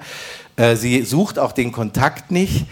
Ähm, sie kann den Kontakt zum Teil nicht ganz verhindern. Einer der witzigsten, ja, in Anführungszeichen witzigsten Tage war ja, als ähm, die Neuverteidigung von Frau Zschäpe ähm, wissen wollte, wie sie sich, also vortragen wollte, dass sie sich im Gefängnis so gut beträgt, Beate Zschäpe, dass sie so eine ausgesprochen gute Führung hat. Daraufhin wurde die Abteilungsleiterin der Schließerinnen ähm, vorgeladen als Zeugin und musste dann eben zugeben, ja, Frau Zschäpe bekommt pro Monat 200 Euro von einem gewiss, gewissen Enrico Kiesewetter, der jetzt nichts mit der ermordeten Polizistin zu tun hat, sondern ein Neonazi aus München ist, der jetzt in Thüringen lebt und eine äh, äh, Facebook-Seite Freiheit für Bär betrieben hat. Also es gibt ganz klar äh, dieser merkwürdige, ich habe es vor, vorhin schon gesagt, die Faszination für die Frau Beate Zschäpe äh, dokumentiert sich ja nicht nur in diesem Weirdo, der da drin sitzt mit diesen Liebes-T-Shirts, sondern auch in so etwas wie dieser Facebook-Seite. Also sie möchte das nicht, während äh, Ralf Wohleben sich im Grunde zu einer Art Märtyrer macht, also einem Opfer der Bundesrepublik, der Systemrepression gegen die äh, nationale Meinungsfreiheit und so weiter. Er ist also der Einzige, der das auch haben möchte, der das auch kultiviert und sich über die Anwälte auch holt. Beate Zschäpe möchte das nicht, das ist der Grund. Dann haben wir die beiden Neuverteidiger über Beate Zschäpe und äh, die beiden neuen Verteidiger habe ich schon gesprochen. Das ist jetzt mal die Situation auf der Anklagebank. Jetzt gucken wir uns die Richterbank an. Da ist hier in der Mitte der Alleinherrscher im Gerichtssaal in München. Das kann man nicht anders sagen. Ein absolutistischer Herrscher. Deswegen male ich ihm auch immer gerne so ein Krönchen auf. So, das ist Manfred Götzl. Am Anfang dachten wir noch, wow, das ist richtig cool, das ist ein sehr autoritärer, sehr strenger Richter, Vatertyp, der wird in der Lage sein, diesen Mammutprozess, dieses gigantische Verfahren äh, mit strengen Zügeln quasi ähm, äh, durch die äh, Zeit, durch die Beschleunigung äh, zu reiten. Inzwischen ähm, muss ich euch ganz, das meine persönliche Meinung, ist es nervt das nur noch. Er ist unglaublich jähzornig. Er ist, äh, das ist, kostet wahnsinnig viel Zeit, wenn er so hochdreht, wenn er sich aufregt, wenn er sich ärgert über irgendjemanden. Ähm, das kostet sehr viel Zeit und das Allerschlimmste, was passiert ist, ist eigentlich, dass er anfängliche Abwege in den Ermittlungen eingestellt hat. Er ist seit ungefähr Mitte 2015 äh, komplett auf die Linie der Bundesanwaltschaft eingeschwenkt und hat jegliche Art von Fragen, die über die eng geführte Anklage gehen, unterbunden und zurückgewiesen. Und das bedeutet, er ist jetzt eigentlich nur noch der Liquidator eines Prozesses, bei dem wir, von dem wir keine Antworten mehr zu erwarten haben. Im Gegenteil, es ist sogar noch so, dass er bestimmte äh, Äußerungen äh, ohne Not, also ohne dass er das tun müsste, tätigt, die äh, Verfassungsschutz und Verfassungsschutzmitarbeiter bzw. V-Leute, also Informanten des Verfassungsschutzes, ähm, in Schutz nehmen oder ihnen sogar Ehrenerklärungen aussprechen. Ich komme da gleich drauf nochmal zurück und das ist eigentlich eine ziemliche Katastrophe. Damit einer der Nebenklagevertreter sagte, äh, damit ist, die, ähm, ist die Aufkl der Aufklärungswille aufgekündigt. Und das kann ich nur unterstützen, also diese Aussage. Dann haben wir hier äh, den erkennenden Senat. Das sind insgesamt fünf mit Götzl. Die haben da sonst auch nichts zu melden. Also die sagen nichts, sie lesen ab und zu mal Dokumente vor, aber die haben sonst nichts zu sagen. Es spricht dort nur der Vorsitzende Richter. Er entscheidet, was gemacht wird. Er entscheidet, wann es losgeht. Er entscheidet, wann es zu Ende geht. Er hat uns komplett seit vier, über vier Jahren im Griff. Wir können keine einzige Woche planen, weil er uns nicht Einblicke gibt in das, was für die jeweilige Woche geplant ist. Ich will es euch nur an diesem Beispiel sagen. Ich habe extra den Termin mit den äh, mit meinen Ulmer Gastgeberinnen und Gastgebern für einen Montag anberaumt, weil am Dienstag, Mittwoch, Donnerstag Prozesstage sind normalerweise. Die sind jetzt aber letzte Woche aufgehoben worden. Also diese Woche ist nur Donnerstag. Jetzt fahre ich also von Berlin nach Ulm, dachte ich fahre dann morgen früh zum Prozess, sitze die Woche ab, mache meine Berichte und so weiter. Ja, jetzt sind da zwei Tage dazwischen. Was mache ich? Fahre ich jetzt zurück nach Berlin? Äh, bleibe ich hier, mache zwei Tage Pause, habe ich dafür wirklich Zeit, ich habe auch noch einen richtigen anderen Job und so weiter. Das ist nur, um zu illustrieren, wie unglaublich das an, inzwischen an unseren Nerven zerrt, diese Art von Prozessführung. Der Vollständigkeit halber noch genannt, der Ersatzrichter, äh, das waren am Anfang drei, es ist nur noch einer. Diese Ersatzrichter, die müssen immer da sein, müssen immer da sein. Also der Prozess läuft nicht, ohne dass die anfangs, wie gesagt, drei Ersatzrichter da sind. Und zwar für den Fall, dass einer vom erkennenden Senat ausfällt, damit die sofort nachrücken können, ohne dass eine Pause entsteht. Gut, Pausen sind genug entstanden, äh, spielt keine Rolle. Zwei sind bereits ausgewechselt vom erkennenden Senat. Der erkennende Senat geht zu Beratungen nach hinten raus, der Ersatzrichter auf die Seite. Der darf also nicht an den geheimen Beschlüssen des erkennenden Senats teilnehmen. Das ist derjenige, der das Urteil spricht. Der erkennende Senat ist der, der das Verfahren führt, unter der Leitung des Vorsitzenden Richters. Dann haben wir hier und das ist auch eine ganz entscheidende Rolle, die Staatsanwaltschaft, im Falle dieses Prozesses die Bundesanwaltschaft, also die höchste Staatsanwaltschaft im Lande, angesiedelt beim Bundesgerichtshof in Karlsruhe. Und diese Bundesanwaltschaft hat für meine Begriffe eine ziemlich verheerende Rolle, weil sie versucht, die politische Sprengkraft dieses Prozesses aus dem Gerichtssaal rauszuhalten. Sie ist also nicht nur Hüterin äh, der Strafprozessordnung bzw. Anklägerin, also indem sie die Anklage, die 470 Seiten lange Anklage mit 1500 Fußnoten vorgelegt hat, sondern sie ist auch eine politische Behörde, die für den Schutz der Staatsräson zuständig ist. Und auf diese Art und Weise versucht sie, die ausgesprochen eng geführte Anklageschrift äh, durchzupeitschen. Das heißt also, alle Fragen, die über die Anklageschrift hinausgehen, zu unterbinden. Inzwischen, ich habe es schon angedeutet, mit Unterstützung des erkennenden Senats, mit Unterstützung äh, von Richter Götzl. Das war am Anfang nicht so, da komme ich gleich nochmal drauf zurück. Aber in dieser Anklageschrift, und das ist die Katastrophe, steht drin, es habe sich um eine abgekapselte, isolierte Drei-Personen-Zelle gehandelt, die ein, eine Handvoll Unterstützerinnen und Unterstützer hatte, aber eben nicht das, was wir inzwischen wissen, ein weit verzweigtes Netzwerk in ganz Deutschland von mehreren Dutzend, wenn nicht sogar mehreren hundert Personen, die mindestens wussten, was da passiert, die den NSU kannten, die vielleicht sogar wussten, was der gemacht hat, die das unterstützt haben, also gebilligt haben und und das ist das eigentlich der schlimmste Verdacht, der aus dem, äh, vor allen Dingen, aber nicht nur aus dem äh, Fall der, des Polizistenmordes in Heilbronn spricht. Äh, möglicherweise laufen einfach noch Mittäter herum, die auch gemordet haben. Und das wäre ja ähm, mit Abstand die größte Katastrophe, die man sich nur vorstellen kann. Sie bleiben aber natürlich dabei. Eine Anklageschrift kann dann nicht mehr verändert werden. Eine ähm, der Anklagesatz ist das Entscheidende und da sind nur diese drei aus der isolierten Zelle quasi als Haupttäter genannt. Deswegen wird sie ja auch als Mittäterin. Beate Zschäpe ist die einzige, die als Mittäterin angeklagt ist, obwohl sie vermutlich an keinem der Tatorte war. Aber in der Rechtsprechung ist es tatsächlich also ein Gedankenmodell, dass auch die Person, die das Heim hütet, die die Legende schafft, also den Nachbarn erzählt, äh, äh, belanglose Geschichten erzählt und so weiter, Teil äh, der, des, äh, der Täterinnengruppe in diesem Fall.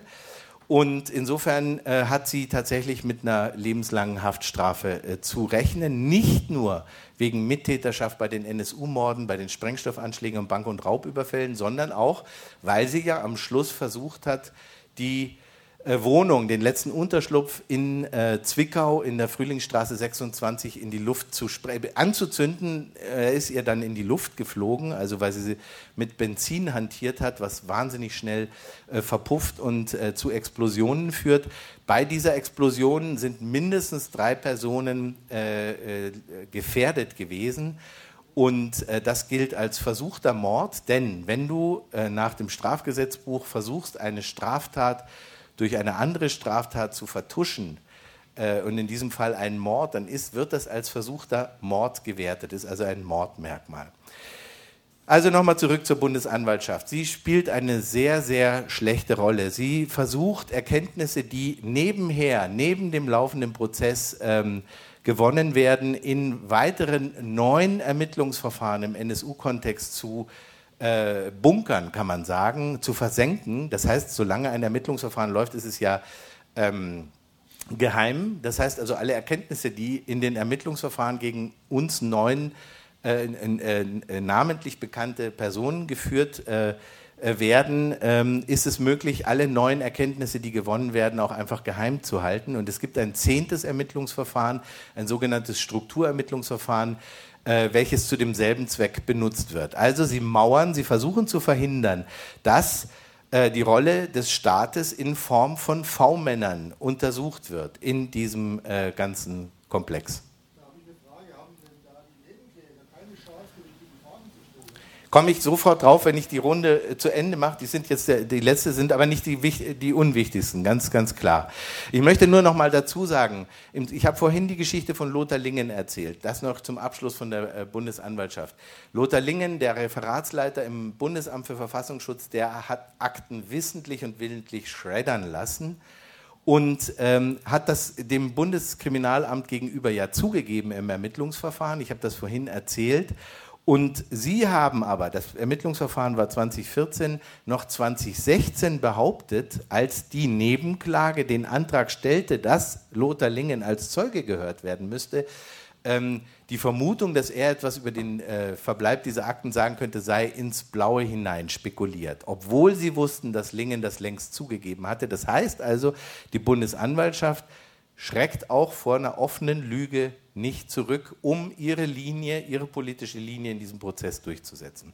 Ganz kurz noch der Vollständigkeit halber, hier sitzt das Protokoll, jetzt werdet ihr sagen, wie jetzt? Er hat doch gesagt, es ist, wird kein Protokoll gemacht. Doch, es wird eins gemacht, es ist aber das formale Protokoll, in dem nur drin steht, wer kommt wann, wer verlässt den Saal, wann, äh, wann sind die Angeklagten verteidigt und wann sind sie nicht verteidigt, welcher Beschluss wird wann vorgelesen, um wie viel Uhr ist Ende, ist Beginn und so. Es ist also ein rein formales Protokoll und äh, Technik und so weiter. Dann haben wir hier den Zeugentisch, äh, der im Laufe des Prozesses immer weiter weggewandert äh, ist von der Angeklagten Beate Schäpe. Das hat seine Gründe gehabt. Äh, ich denke immer noch äh, an die Opferzeugen, also Hinterbliebene der Ermordeten, die ähm, hier sitzen mussten auf zwei Armeslängen von einer Person entfernt, die sich völlig reglos gegeben hat zu der Zeit, als die Morde verhandelt wurden und die möglicherweise mitverantwortlich ist für die Ermordung der äh, Angehörigen äh, der Opferzeugen, äh, Pinar Kilic zum Beispiel, die Frau von Habil Kilic, der in München in der Batschachner Straße ermordet worden ist das war der Wahnsinn. Also das waren Tage, wo einem wirklich nur kalte Schauer den Rücken runtergelaufen sind. Die saß da auf Armeslänge, wie gesagt, von Beate Zschäpe entfernt, war mit sehr unangenehmen Fragen des damals noch sehr ungeübten Vorsitzenden Richters Götzl konfrontiert, der dann sowas zu ihr sagte wie, wenn ich Ihnen eine höfliche Frage stelle, erwarte ich eine höfliche Antwort, also völlig neben der Kappe. Man muss sich vorstellen, das ist eine gebrochene Frau, deren ganzes Leben durch die Ermordung ihres Mannes zerstört worden ist, wirtschaftlich, seelisch, alles. Und äh, sie war Gott sei Dank, Pina Kilic, sehr renitent, hat sich zur Wehr gesetzt, hat dann äh, zum ersten Mal auch Beate Zschäpe direkt angesprochen, hat zu ihr gesagt, was denken Sie, was passiert ist? Was denken Sie, was Sie da gemacht haben? Was glauben Sie, was mit uns passiert ist? Auf die Frage des Richters, äh, wie es ihnen, ihr nach der Ermordung ihres Mannes gegangen ist. Jetzt auch nicht unbedingt die Frage, die man in aller Öffentlichkeit ventilieren möchte. Also äh, Zeugen, äh, Stuhl, dann haben wir hier die Sachverständigen, da saß Professor Sass am Schluss ganz am Rand, weil er immer weiter vertrieben wurde, behauptet wurde, er würde in die Unterlagen gucken und weiß der Henker was. Und dann haben wir hier oben, also unter, unter der Öffentlichkeit ist die Nebenklage. Nebenklage ist die Möglichkeit für Betroffene von Straftaten, von Verbrechen, sich der Anklage der äh, Anklagebehörde, der Staatsanwaltschaft anzuschließen. Das haben äh, sehr viele gemacht, über 70 von den Betroffenen, wie gesagt, von den Morden, äh, den Sprengstoffanschlägen, den Bank- und Raubüberfällen, haben sich äh, knapp 60 Nebenklagevertreterinnen und Vertreter genommen, also auch Rechtsanwälte. Und die sitzen hier unter uns. Und ich kann nur, und das tue ich gerne, auch immer wieder, meinen Hut ganz tief ziehen vor diesen Leuten. Jetzt nicht vor allen, aber vor denen, mit denen wir engen Kontakt haben. Das sind die Leute, die die richtigen Fragen stellen. Das sind die, die Dutzende, wenn nicht hunderte Beweisanträge gestellt haben, in denen die richtigen Fragen gestellt worden sind, aber die fast alle abgewiesen worden sind. Also die entscheidenden, da wo wirklich Sprünge nach vorne hätten gemacht werden können, sind einfach zurückgewiesen worden. Lothar Lingen ist nicht geladen worden. Ralf Marschner ist nicht geladen worden. Das ist etwas, was erst 20, wenn ich mich jetzt richtig entrinne, äh, äh entsinne, äh, 2016 ans Tageslicht gekommen ist, dass in Zwickau dieser Ralf Marschner ein Baugeschäft hatte. Ralf Marschner, eine ganz dicke Katze in der sächsischen Nazi-Szene, sowohl Blood and Honor, das ist diese groß, dieses große europäische internationale Netzwerk, vor allen Dingen Musiknetzwerk, aber eben auch Flucht, äh, Fluchtgelder, Unterstützung, äh, Unterschlupf äh, bietende, äh, bietendes Netzwerk. Äh, und er war auch äh, im, im, mit den Hammerskins, auch so eine ganz furchtbare Vereinigung von diesen Neonazis, nicht nur in Sachsen. Dort war er ein großes Tier, hatte ein Baugeschäft in Zwickau und auch mehrere Szeneläden, also Nazi-Läden in Zwickau. Und er soll Anfang der Nullerjahre, also 2000 bis maximal 2002, Uwe Mundlos bei sich beschäftigt haben als Vorarbeiter. Diese Tatsache, ein, ein, ein Arbeitsverhältnis, das quasi in die Zeit fällt, als die Morde begannen. Im September, äh, am 9. September 2000 wurde Enver Şimşek in Nürnberg ermordet. Das ist der Beginn der rassistischen Mordserie des NSU. Und zu dieser Zeit soll Uwe Mundlos in diesem Baugeschäft von Ralf Manole Marschner in Zwickau gearbeitet haben. Das, ist ein, das hat nicht die Staatsanwaltschaft, das haben nicht die Polizeibehörden, die Ermittlungsbehörden rausgekriegt, sondern recherchierende Journalisten. In diesem Fall möchte ich vor allen Dingen Dirk Labs hervorheben. Das ist der, der dieses ganz dicke Buch geschrieben hat, Heimatschutz, was immer noch eigentlich als Standardwerk gelten kann. Und es wurde beantragt, dass dieser Ralf Manole Marschner auch als Zeuge gehört wird im Prozess. Es stellt sich nämlich heraus, dass Ralf Manole Marschner auch V-Mann des Bundesamtes für Verfassungsschutz gewesen ist. Das heißt also einer, der direkten äh, Kontakt zu den äh, Ermittlungs- bzw. in diesem Fall zum Inlandsgeheimdienst hatte. Das ist der helle Wahnsinn. Und das Gericht hat sämtliche Anträge in diese Richtung als nicht zur Sache gehörig zurückgewiesen und äh, nicht gelten lassen. Das heißt also, diese ganzen Anträge werden einst die Geschichte dessen schreiben, was der Prozess hätte sein können, wenn man dem nachgegangen wäre. Mir ist wichtig, nochmal darauf hinzuweisen, dass V-Leute keine Beamten des Staates sind, sondern das sind richtige Nazis, die als Spitzel, also für Geld, Spitzeldienste für den Verfassungsschutz leisten, äh, Informationen liefern. Äh, ihnen stehen quasi beim Inlandsgeheimdienst verbeamtete V-Mann-Führer oder V-Personen-Führer gegenüber, die quasi diese, diese Informationen abschöpfen von den V-Männern. Es sind also keine verdeckten Ermittler, keine Angestellten des Staates. Das ist wichtig zu wissen. Es sind also Szeneangehörige. Und es ist vollkommen klar, dass ohne diese V-Männer, V-Personen, es gibt auch V-Frauen natürlich, äh, die Nazi-Szene nicht in der Weise entstanden wäre, zumindest nicht in Thüringen, wie wir sie dann im Thüringer Heimatschutz kennengelernt haben, aus dem ja dann letztlich der NSU hervorgegangen ist. Das heißt also, über den thüringischen Giga-V-Mann Tino Brandt sind im Laufe der Jahre, weniger Jahre, 200.000 D-Mark in die thüringische Nazi-Szene geflossen. Auf diese Art und Weise ist diese Szene aufgebaut worden, ist der Thüringer Heimatschutz als Thüringer ähm, Dachverband quasi der organisierten Nazis entstanden und daraus der NSU, der hat Geld bekommen, der hat äh, äh Logistik bekommen, Autos, Handys, Computer, Spesen konnte er abrechnen, das kommt auf die 200.000 noch oben drauf ist eine absolut monströse Figur, also ein, ein geradezu Shakespeare'schen Ausmaßes. Ein Typ, der inzwischen im, langjährig im Gefängnis sitzt wegen Kinderprostitution und äh, bandenmäßigen Versicherungsbetrug. Absolut unglaubliche Figur. Und das war quasi, V-Mann bedeutet Vertrauens- oder auch Verbindungsmann äh, des Thüringischen Landesamtes für Verfassungsschutz. Das sind Leute, wir haben die ja auch im Gerichtssaal gehört, da stehen einem schlicht die Haare zu Berge. Und sie werden von den Verfassungsschutzbehörden systematisch geschützt. Es wird verhindert, dass ihre Namen bekannt werden, dass ihr Tun bekannt wird. Äh, Quellenschutz geht auf jeden Fall vor Aufklärung von Straftaten. Und das ist genau das Drama, vor dem wir stehen. Alle Aufklärungsversuche enden an der Tür des bundesdeutschen Inlandsgeheimdienstes.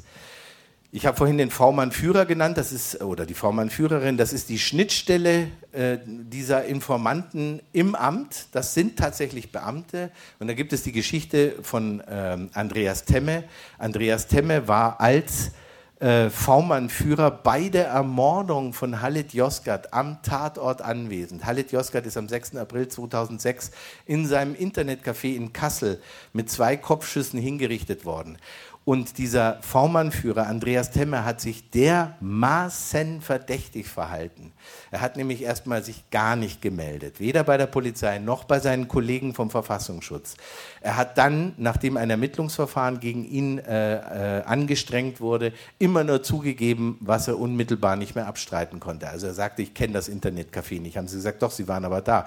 Ja, kann sein, dass ich da war, aber bestimmt nicht am Tattag. Doch, Sie waren genau am Tattag da. Ja, kann sein, aber mit Sicherheit nicht zur Tatzeit. Und Sie haben seine Ein- und Auslogdaten äh, eruiert. Er war genau, ganz genau zur Tatzeit anwesend. Und er behauptet bis heute, bis heute, er habe nichts mitbekommen. Er habe auch, wenn er theoretisch tatsächlich im Hinterzimmer an seinem Rechner gesessen ist, wo er einen Erotik-Chat äh, äh, bedient hat, ähm, muss er aber die, die, Schüsse gehört haben. Die haben nach einer Rekonstruktion Londoner Wissenschaftler mindestens 83 Dezibel gehabt. Das ist laut. Das ist nicht wahnsinnig laut, aber es ist so laut, dass man es nicht überhören kann. Er behauptet dann, er sei rausgekommen aus dem Hinterzimmer, wo die Rechner stehen, äh, habe sich umgeschaut, sei niemand da gewesen, dann habe er noch 50 Cent auf den Tresen gelegt und sei dann gegangen und habe den hinterm Tresen sterbenden Halit Yozgat nicht gesehen. Auch die Blutstropfen auf dem Tresen habe er nicht gesehen. Der Mann ist 1,90 groß. Der Tisch ist 80 Zentimeter groß.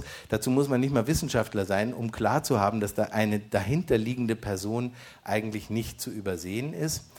Es gibt viele Hinweise darauf, dass er aus irgendwelchen Gründen, und das macht die ganze Sache so unglaublich brisant, gewusst haben muss, dass dort jemand ermordet wird. Es sind seine Telefongespräche abgehört worden in der Zeit, als das Ermittlungsverfahren gegen ihn lief. Und da telefoniert er mit dem sogenannten Geheimschutzbeauftragten des Landesamtes für Verfassungsschutz Hessen mit dem Namen Hess, sinnigerweise. Äh, und dieser Herr Hess eröffnet das, äh, das Telefonat mit dem Satz, und ich versuche das mal, wir haben das alles im Gerichtssaal gehört, ungefähr in demselben Tonfall zu sagen, ja, Herr Temme, ich sage ja jedem, wenn ich weiß, dass sowas passiert, bitte nicht hinfahren. Jetzt korrigiert mich bitte, aber dieser Satz ist doch nur so zu verstehen, dass Sie vorher wussten, dass da was sein würde. Das heißt also, inzwischen ist auch seine stoische Behauptung, er habe vor der Ermordung Halit Yoskats noch nie etwas von den sogenannten, damals sogenannten Dönermorden oder von den Cesca-Morden äh, noch überhaupt nichts gehört, ist inzwischen widerlegt. Es gibt also eine E-Mail, eine Rundmail im Haus, die er mit seiner mit einer Paraffe ausgedruckt, äh, in, mit seiner Paraffe abgezeichnet hat, deswegen läuft eine Strafanzeige gegen ihn. Er ist damals massiv geschützt worden vom damaligen Innenminister Hessens, des heutigen Ministerpräsidenten Volker Bouffier. Äh, der hat das Verfahren äh, nach knapp einem Jahr einstellen lassen und hat untersagt, dass die V-Leute von Andreas Temme als Zeugen gehört werden dürfen, äh, beziehungsweise als Zeugen der Ermittlungsbehörden vernommen werden dürfen. Das ist dieser Quellenschutz. Die, das Argument damals war, zum Schutz äh, des Staates Hessen dürfen hier keine Ermittlungen äh, stattfinden. Also es ist hier massiv verhindert worden, dass die Wahrheit ans Licht gekommen ist und dabei ist man bis heute geblieben. Ich glaube, diese Woche oder nächste Woche wird äh, Bouffier auch im äh, Untersuchungsausschuss heute. Heute, das war heute im Radio. Ja. Ja. Der hat natürlich behauptet, ich bin, äh, mein Name ist Hase. Ja, Aber er wurde gefragt, ja, wieso war der überhaupt da, wie er das sieht, ja, warum er da war. Und dann hat er gesagt, ja, wir haben den angesetzt auf Islamisten. Ja, Ja, also ein vom wir haben den angesetzt, hat Bouffier gesagt, heute Ministerpräsident in Hessen, damals, wie er- der Genosse gesagt hat, also damals Innenminister, ja.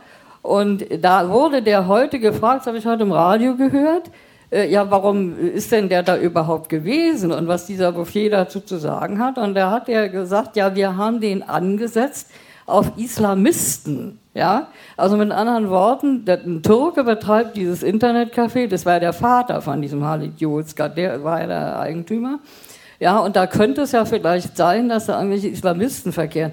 Also ich halte das für einen Vorwand, Ja. ja, weil diese Also, ganze Sache über diesen Temme äh, weitlich bekannt ist, da war auch sehr viel im Spiegel über den, dass er zum Beispiel der kleine Hitler genannt wurde. Ja. Ja. Ja, genau. Also es gibt sehr, sehr viele wirklich schräge Geschichten. Er hat äh, nicht nur Leute aus der rechten Szene, aus der Nazi-Szene ähm, äh, als V-Leute geführt, sondern auch durchaus aus der Islamistenszene. Aber es war relativ klar, dass äh, Volker Bouffier heute nicht zusammenbrechen würde unter Tränen und sagen würde, ja, stimmt, wir wollten da was vertuschen. Es war ein bisschen absehbar.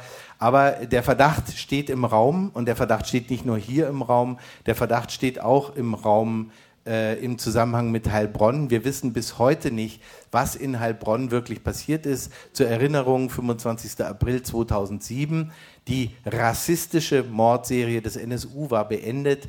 Äh, Und auf einmal äh, wird in Heilbronn eine Polizistin erschossen und ihr Kollege Martin Arnold äh, überlebt den Kopfdurchschuss wie durch ein Wunder. Der sollte auch sterben, auf jeden Fall. Bis heute ist nach unserer Auffassung und nach Auffassung vieler äh, Rechercheure völlig unklar, wer da geschossen hat, wer die Täter waren. Dass die beiden Uwes, Uwe Mundlos und Uwe Böhner, dabei waren, äh, ist relativ unzweifelhaft. Aber wer waren die anderen Leute? Wer sind die Leute, die von mindestens sechs Zeugen gesehen wurden und die ein komplett anderes Bewegungsprofil aufweisen als die Version äh, der Bundesanwaltschaft, die sagt, die seien, das sei also so wie üblich gelaufen, äh, hätten sich ein Wohnmobil ausgeliehen, äh, seien dahin gefahren, Fahrräder aus dem Wohnmobil, dann über die Brücke, über den Neckar, der Fluss fließt durch Heilbronn, zur Theresienwiese, eine, eine Festwiese mitten im, äh, nicht mitten, sondern am Rande der Stadt, äh, hätten dort dieses Polizeiauto gesehen, seien dahin, hätten die erschossen und seien dann mit den Fahrrädern zurück in den, ins Wohnmobil und ab. Das ist so die übliche Masche gewesen.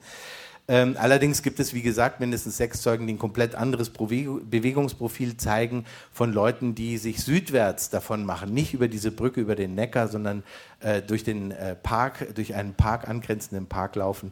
Wir wissen bis heute definitiv nicht, was sich auf dieser Theresienwiese warum ereignet hat. Beate Zschäpe hat ausgesagt, sie hätten diese Polizisten ermordet, um endlich mal an vernünftige Waffen zu kommen, nämlich an die P99 der deutschen Polizei. Das ist absurd.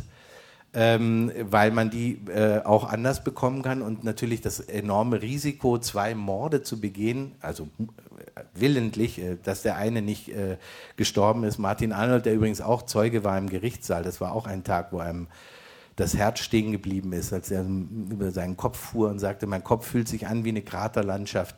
Aber er hat es überlebt, er saß da, er konnte als Zeuge aussagen, konnte natürlich nicht wirklich was, ähm, äh, sich an irgendwas mehr erinnern. Also, äh, warum Sie tauchen in dem Bekennervideo auf. Michelle Kiesewetter als Ermordete, sogar von dem Trauerzug sind Teile in diesem monströsen Bekennervideo zu sehen lauter offene Fragen, von denen es noch mehr gibt. Ich habe jetzt nur diese zwei genannt, weil ich auch langsam zum Schluss kommen will, um euch nicht zu überfordern, weil ihr merkt, mal angefangen kannst du über diesen Prozess unfassbare Dinge erzählen, die einfach die Frage aufwerfen, wie soll das zu Ende gehen? Wie wird es nach dem Urteil weitergehen? Was werden die parlamentarischen Untersuchungsausschüsse noch herausfinden? Und ich möchte zusammenfassend sagen, wir haben eine ganze Reihe massiver Probleme, die wir vorher schon hatten, als wir gesehen haben, was da ähm, quasi an Geheimdienstskandal, an Polizeiskandal, an Ermittlungsskandal, an Naziskandal zutage gekommen ist. Und wir haben diese offenen Fragen, wir haben diese Probleme immer noch. Das eine äh, Problem, ich habe es angesprochen, zumindest angeschnitten, ist der äh, Rassismus, der institutionelle Rassismus der Ermittlungsbehörden, die ausschließlich in Richtung der Betroffenen ermittelt haben. Das heißt ja immer dann so schön in der Meldung, es wird in alle Richtungen ermittelt. Es ist definitiv nicht zu keinem Zeitpunkt in Richtung Nazis ermittelt worden. Das ist der helle Wahnsinn. Es gibt dazu äh, zahlreiche Empfehlungen des ersten Bundestagsuntersuchungsausschusses, was gemacht werden müsste, damit diese rassistischen ähm, Ermittlungen, diese strukturell rassistischen Ermittlungen aufhören. Äh, davon ist bisher nichts umgesetzt worden. Das müssen wir im Blick behalten.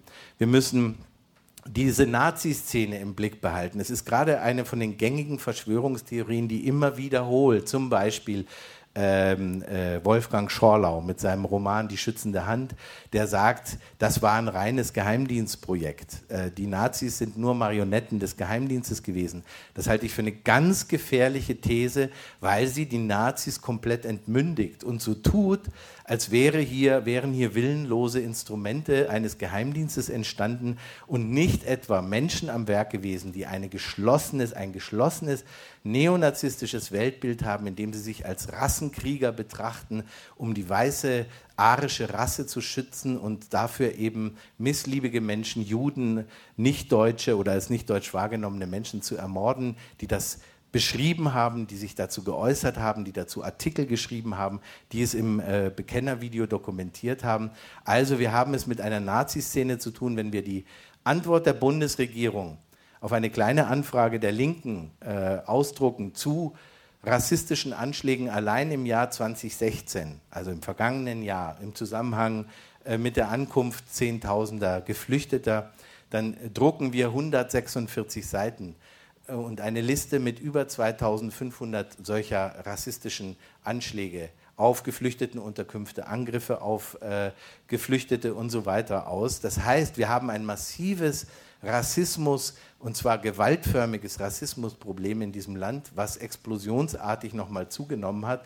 Aber das Bundeskriminalamt hat Anfang vergangenen Jahres schon davor gewarnt, dass hier neue ähm, Zellen entstehen könnten, im, äh, etwa in der Art äh, wie der NSU. Also das Problem haben wir. Institutioneller Rassismus, Nazis. Dann haben wir die gesellschaftliche Gleichgültigkeit. Und dazu, wenn ich jetzt den Rechner nochmal ankriege, wenn der jetzt sofort wieder anspringt, ja, tut er, dann würde ich euch gerne zum Abschluss auch noch einen kurzen Film zeigen. Ähm, der, ist, der fängt, glaube ich, relativ laut an, wenn, äh, wenn du es ein bisschen runterregelst und dann lieber wieder hoch, äh, der etwas über die gesellschaftliche Gleichgültigkeit sagt. İnanıyorum ki o zaman acımızı daha iyi duyar, şu anki durumumuzu daha iyi görürsünüz. Bizim oğlumuza biz ağladık. Bundan sonraki başka ana babalar yavrularını ağlamasın. Hainlerin Kalleş kurşunlarıyla Halit'ten ölmüş bir başkası ölmesin. Sizlere Sizlere hepinize çok teşekkür ederim. Hepinize yürekten selamlıyorum. Rahmetli Halit Yozgat'ın babası İsmail Yozgat. Çok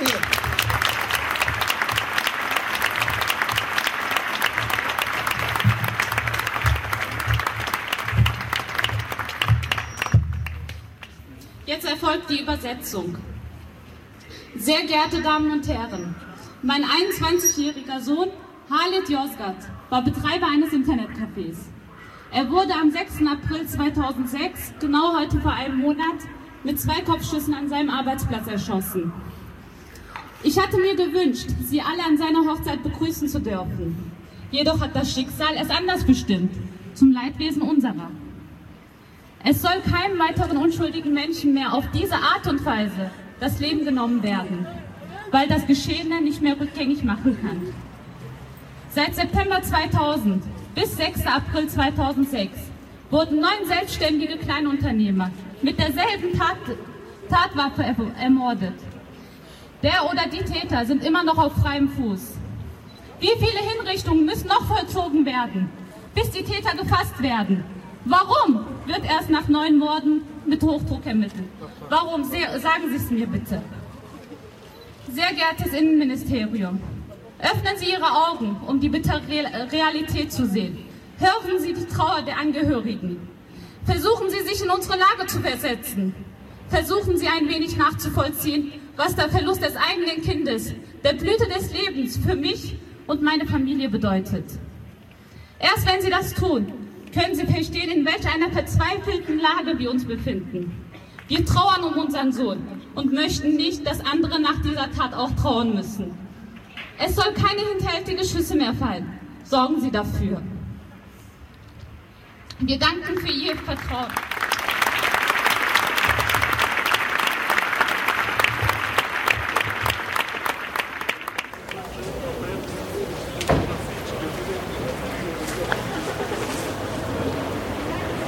Öncelikle hepiniz buraya toplandığınız için size teşekkür ederiz. Bugünkü acı günümüzde bizimle burada bugünü paylaşıyorsunuz. Ben babamı 2000 yılında kaybettim. Herkes üstümüze geldi. Siz öldürdünüz dediler. Ailemizi suçladılar. Şimdi kim suçlanıyor? Nerede bunlar? Artık görün. Kaç çocuk daha babasız büyümesi lazım ki bunların bulunması için.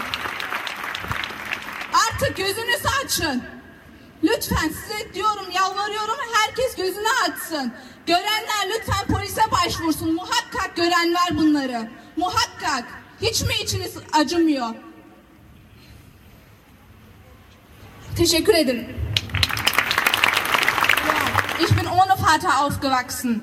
Ich habe die ganzen Schmerzen erlebt. Und als erstes wurde unsere ganze Familie beschuldigt. Wer wird denn jetzt beschuldigt? Wir rufen Sie auf, bitte gucken Sie sich mal um, wie viele Opfer gestorben sind. Wie viele sollen denn noch sterben, damit die Täter gefasst werden? Endlich sollen die bitte mal gefasst werden. Und die Zeugen, die etwas gesehen haben, bitte zu der Polizei, bitte hilft uns doch. Danke.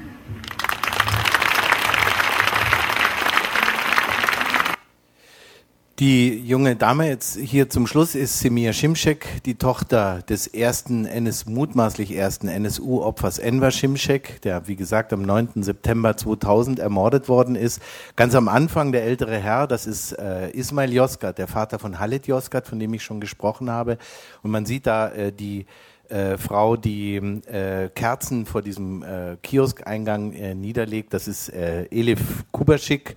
Ihre Tochter sieht man, Gamse Kubaschik sieht man auch einmal mit dem Schild, mit dem Bild ihres Vaters. Und ihr müsst euch bitte vorstellen, das hat einen Monat nach der, den letzten äh, uns bekannten NSU-Morden der rassistischen Mordserie stattgefunden. Am 4. Äh, April äh, 2006 ist Mehmet Kubaschik in Dortmund erschossen worden. Zwei Tage später, am 6. April 2006, äh, Halit Yozgat in Kassel. Und einen Monat später sind so viele Menschen, wie man hier sieht, auf die Straße gegangen, in Kassel und in Dortmund. Und es hat sie niemand gehört. Ihr hört die fast verzweifelten Ausrufe von Semir Schimschek, helft uns, geht zur Polizei. Sagt, was ihr gesehen habt. Äh, das, es sollen nicht noch mehr Leute sterben. Es hat niemand wahrgenommen. Kein großes Medium hat darüber berichtet. Es hat darüber so gut wie keine Zeitungsmeldungen gegeben. Und auch Leute, die für sich in Anspruch nehmen, wie äh, ich zum Beispiel, dass sie kritische Medienkonsumentinnen und Konsumenten sind, haben nicht verstanden, was sich da abgespielt hat und was diese Demonstration zu bedeuten hatte. Und ich denke, auch das ist ein Auftrag, das ist das wenigste, was wir aus diesem NSU-Komplex raustragen müssen, dass wir sehr viel genauer hinschauen müssen und dass diese merkwürdig unüberbrückten Grenzen hin zu den Einwanderer-Communities äh, fallen müssen. Wir müssen besser zuhören, wir müssen da viel präsenter sein und müssen dafür sorgen, dass sowas eben nie wieder passieren darf. Es wird hier auch nochmal genannt, diese Ermittlungen äh, in Richtung der türkischen äh, Community. Es ist nichts ausgelassen worden, was der gängige Otto Normalbürger und Bürgerinnen in diesem Land im Kopf hat. PKK, Schutzgelderpressung, Mafia, graue Wölfe, ähm, äh, Schulden, äh, äh, was Spielschulden, äh, Blumenmafia im Zusammenhang mit äh, Enver Şimşek, also wirklich äh, unfassbare Unterstellungen. Ihnen ist nicht zugehört worden, Sie haben keine Unterstützung bekommen, es gab keine Kontakte zwischen, äh, wie soll ich mal sagen, autochthoner äh, Bevölkerung und der Community. Das ist wirklich auch mit unser Versagen, das müssen wir mitnehmen. Also wir haben institutionellen Rassismus. Wir haben die Nazi-Szene, die sich bewaffnet und gefährlich ist. Wir haben den, die gesellschaftliche Gleichgültigkeit und mir besonders am Herzen liegt auch noch der letzte Punkt in diesem Zusammenhang, der Inlandsgeheimdienst. Es kann nicht angehen, und nach allem, was wir wissen, welche, inwieweit dieser Dienst, der Verfassungsschutz genannte Inlandsgeheimdienst, in den NSU-Komplex verstrickt ist, dass der ungeschoren davonkommt. Man kann sagen, äh, dass dem Verfassungsschutz im Grunde nichts Besseres passieren konnte als der NSU. Sie haben heute mehr Geld, sie haben mehr Mitarbeiter, sie haben mehr Kompetenzen und es sind so gut wie keine Köpfe, ich glaube alles in allem vier Köpfe gerollt in diesem Amt. Äh, sie verschanzen sich hinter einer meines Erachtens für eine offene Gesellschaft hochgefährlichen Grauzone, in der sie agieren können, auch extralegal agieren können und offensichtlich auch agiert haben. Sie verschanzen sich hinter einem V-Mann-System, das völlig undurchsichtig ist, das nach nicht nachprüfbaren äh, Kriterien äh, beschickt wird. Und ich möchte mal einen nennen, Klaus-Dieter Fritsche, der war zur Zeit der Morde, also Anfang der Nullerjahre, Vizepräsident des Bundesamtes für Verfassungsschutz, hat sich da nicht gerade durch Kenntnis ähm, einen Namen gemacht der Dinge, die da vor sich gegangen sind. Und der ist äh, vor einigen Jahren im Bundestagsuntersuchungsausschuss gehört worden äh, zum NSU, was er dazu weiß und was er dazu sagen wollte. Er hat sich aufgeführt wie Rotz am Ärmel, kann man nicht anders sagen, hat geschimpft, hier würden die Behörden verunglimpft, die Polizei schlecht gemacht, der Geheimdienst schlecht gemacht und so weiter. Und sagte dann, den, wie ich finde, unsterblichen Satz, es dürfen keine Staatsgeheimnisse an, ans Licht kommen, die Regierungshandeln unterminieren. Und das ist ein Satz, der sich an uns als Bürgerinnen und Bürger dieses Landes richtet, dass wir gefälligst diese Grauzone zu akzeptieren haben, dass wir sagen, okay, wir haben so viel Vertrauen in diese Geheimdienstbehörde, dass wir dieses Arkanum, diese äh, diese, diese Nebelwand quasi äh, nicht äh, durchschauen wollen. Das müssen wir zurückweisen. Wir müssen klipp und klar sagen, wir wollen genau wissen, was da passiert ist. Wir wollen wissen, wer Täter, Mittäter, Unterstützer, Möglichmacher, Billiger von NSU-Verbrechen gewesen ist und auch darüber hinaus, welche Rolle V-Leute äh, in diesem ganzen NSU-Komplex gespielt haben. Das ist die Forderung, die wir stellen müssen. Ich gehe so weit zu sagen, so eine Behörde darf es nicht geben, die ist zu gefährlich. Ich bin aber nur ein äh, unseriöser äh, Nischenfunk-Mensch. Äh, ähm, ich denke, ich kann da immer ganz gut ähm, Heribert Prantl von der Süddeutschen Zeitung, gelobt sei sein Name, äh, zitieren, der ganz am Anfang, ganz am Anfang, als der NSU aufgeflogen war, mal gesagt hat, wenn der äh, Verfassungsschutz nicht gesehen hat, was da passiert, was sich da zusammenbraut, dann ist er überflüssig. Wenn er es gesehen hat und hat es nicht verhindert, dann ist er gefährlich. Und ich bin davon überzeugt, dass er gefährlich ist, weil er sehr genau gesehen hat, was da passiert ist. Klaus-Dieter Fritsche jedenfalls hat seine, ähm, äh, ja, seine Fehleinschätzung und seine Unverschämtheit nicht geschadet. Er ist heute Geheimdienstkoordinator im Bundeskanzleramt, genau der Kanzlerin, die lückenlose Aufklärung versprochen hat. Vielen herzlichen Dank für eure Aufmerksamkeit.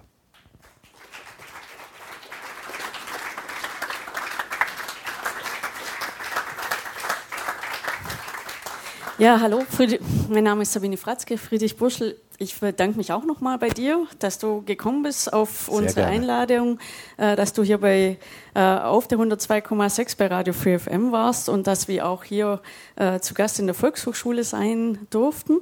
Ähm, jetzt hast du uns äh, den ganzen Abend sehr genau erzählt, wie das abläuft bei dem NSU-Prozess. Und äh, ich glaube, hier im Raum sind natürlich noch einen ganzen Haufen Fragen äh, da. Und äh, da wollen wir jetzt noch ein bisschen drauf eingehen, äh, was, was ihr hier für Fragen habt. Ähm, nehmt ihr bitte das, äh, die Mikros, ähm, weil sonst können wir das hier im Raum nicht, äh, also sonst, sonst können wir das im Radio nicht hören. Äh, ja, also ich habe mal zwei Fragen oder genauer gesagt eine Frage und, und eine Anmerkung. Du hast diesen Joachim Bauer erwähnt, ja, diesen Psychologen. Bin ich da richtig informiert oder ist das irgendwie falsch, dass der auch eine wichtige Rolle gespielt hat im Fall Gustl Mollert? Das weiß ich nicht. Ja. Ja, ich weiß nicht, ich muss das da nochmal nachrecherchieren, weil irgendwie ist mir der Name so bekannt Also der, der Herr Bauer, entschuldige, wenn ich dich unterbreche, der Herr Bauer schreibt äh, eher populärwissenschaftliche Bücher, die sich offensichtlich ganz gut verkaufen. Eines davon heißt Schmerzgrenze, da geht es um so äh, psychiatrische Grenzfragen, äh, Näheres. Ich habe die nicht Mhm. gelesen. Ich habe ihn im Prozess erlebt und ähm, hab, kenne die Geschichten, die im Zusammenhang mit, seinem, äh, mit seiner Gutachtenerstattung Mhm. eine Rolle gespielt haben, aber mehr weiß ich jetzt da nicht. Tut mir Mhm. leid. Mhm. Ja, und dann die zweite Sache zu diesem Martin Arnold. Äh, Es gibt hier in Stuttgart eine Online-Zeitung, die aber auch der Taz beigelegt wird. Am Wochenende kennst du vielleicht Kontext. Ja. Und die haben da auch sehr genau recherchiert, gerade zum Mord an der Michelle Kiesewetter, logisch in Baden-Württemberg. Und die haben da festgestellt, dass dieses angebliche äh, ja, Erinnerungsloch ja, von diesem Martin Arnold so gar nicht existieren kann. Und zwar deswegen, weil der schon ein Vierteljahr nach äh, diesem Angriff wieder dienstfähig geschrieben wurde. Ja? Und da ist denen irgendwie durchgesteckt worden, ja, der würde schon was wissen und könnte sich schon erinnern. Äh, Das sei ihm aber verboten worden. Es ist jetzt genau die Linie, die du da skizziert hast. Da würde das genau reinpassen, ja? Also das ist mir nicht bekannt. Bekannt ist mir, äh, dass der Herr Arnold ähm, unter Hypnose zu seinen Erinnerungen befragt worden ist. Weil es muss diesen Moment gegeben haben, also die, die Täter sind von hinten an dieses Polizeiauto herangetreten und haben dann aus einem spitzen Winkel den beiden Beamten in den Kopf geschossen. Und er soll den Kopf gerade gedreht haben und aus dem Augenwinkel den Täter gesehen haben oder die Täter, die ihn angeschossen haben. Er hat tatsächlich auch ähm, äh, Phantombilder zutage gefördert damit, die äh, definitiv nicht aussehen wie Uwe Mundlos und Uwe Böhnhardt. Diese Bilder sind nicht veröffentlicht worden, das hat der damalige Staatsanwalt nicht zugelassen, der Herr Manoas oder so ähnlich. Und ähm, aber dass äh, er schon ein Vierteljahr später wieder diensttauglich geschrieben wurde, daran kann ich mich nicht erinnern, dass es so gewesen ist. Martin Arnold hat äh, äh, sehr, sehr genau geschildert im Prozess, was das für ein Albtraum war. Ich bitte euch, ein Kopfdurchschuss, der das Gehirn nicht zerstört hat, aber Ne, also das, das möchte man sich gar nicht vorstellen, was der durchlitten hat. Es war übrigens sein erster Einsatztag nach der Ausbildung. Das war seine erste, sein erster Streifendienst. Also das, das vielleicht noch ein interessanter Aspekt im Zusammenhang mit Martin Arnold ist, ist, es wird ja immer gefragt, kannten die denn Michel Kiesewetter, weil Michel Kiesewetter ja aus Thüringen kommt, aus Oberweißbach. In Oberweißbach hat ein Schwager von Ralf Wohlleben eine Kneipe betrieben. Äh, sie ist als verdeckte Ermittlerin eingesetzt worden. Kann es Kennverhältnisse gegeben haben, dass sie wussten, wer sie ist, dass sie ganz gezielt sie rausgesucht haben, um sie zu ermorden? Das ist doch dann aber eher unwahrscheinlich, wenn man anschaut, dass auch Martin Arnold sterben sollte, den definitiv niemand kennen konnte, weil er vorher nicht im Dienst war. Also, äh, wir haben die Situation, dass bis heute völlig ungeklärt ist, was war der Anlass, dass auf einmal Uwe Mundlos und Uwe Böhnert plus X, wie viele Xe, keine Ahnung, äh, sich diesen, genau diesen zufällig dort stehenden Polizeiwagen ausgesucht haben, um ihn anzugreifen. Sie haben ja dann tatsächlich äh, den beiden äh, Sterbenden, beziehungsweise der toten Michel Kiesewetter und dem äh, schwer verletzten Martin Arnold, die Pistolen aus dem Holster gerissen, was nicht so einfach geht, wie man sich das vorstellt. Die sind jetzt ja heute ganz hochmoderne äh, äh, Geschichten, diese Holster, mussten also an diesen äh, blutüberströmten Personen herumziehen, waren selber blutüberströmt. Äh, das sagen auch Zeugen. Sie hätten Leute am Neckar gesehen, die sich mit äh, das Blut versucht haben abzuwaschen und so weiter. Also eine ganz furchtbar grauenhafte Geschichte. Aber es war nicht so, dass klar war, dass die beiden um diese Zeit genau an diesem Ort ihre Mittagspause machen würden. Die hatten gerade was gegessen von der Bäckerei und rauchten ihre Zigarette und dann kam es zu diesem Anschlag. Wer war das? Was wollten die? Doch wohl nicht wirklich äh, diese Dienstwaffen und Handschellen und was sie sonst noch mitgenommen haben, die dann alle in äh, Zwickau im Brandschutt oder im äh, Eisenach in dem Wohnmobil, in dem letzten Wohnmobil gefunden wurden. Worüber wir noch gar nicht gesprochen haben, ist auch noch ein, ein irrer Ausleger, der bis heute Rätsel aufgibt, und zwar ungeklärte Rätsel. Schichtführer von Michel Kiesewetter an diesem 25.04. war ein Polizeibeamter wiederum mit dem Namen Hess, der äh, Mitglied des Ku Klux Klans gewesen ist, der European White Knights of the Ku Klux Klan. Äh, dem dieser Gruppe gehörten einige äh, äh, baden-württembergische Bereitschaftspolizisten an. Äh, die wurden äh, angeworben für den Ku Klux Klan von einem Herrn Achim Schmidt. Dieser Herr Achim Schmidt wiederum war V-Mann des Verfassungsschutzes. Also wir haben da eine ganz merkwürdige äh, Gemengelage von schrägen Verbindungen, die bis heute weitgehend ungeklärt sind. Es hieß dann, ja, diese Zelle sei da schon abgeschaltet, von, vom Kuckucksklan sei schon abgeschaltet gewesen.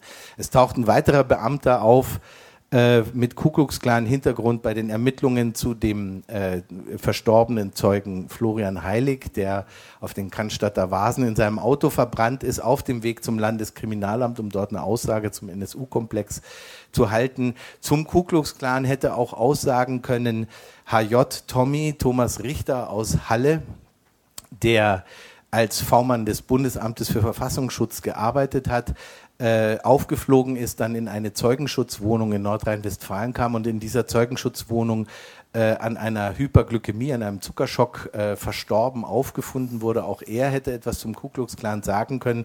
Das hat auch nicht stattgefunden, äh, weil er tot war. Und also wir haben mit diesem Ku Klux Klan ein irres Panorama.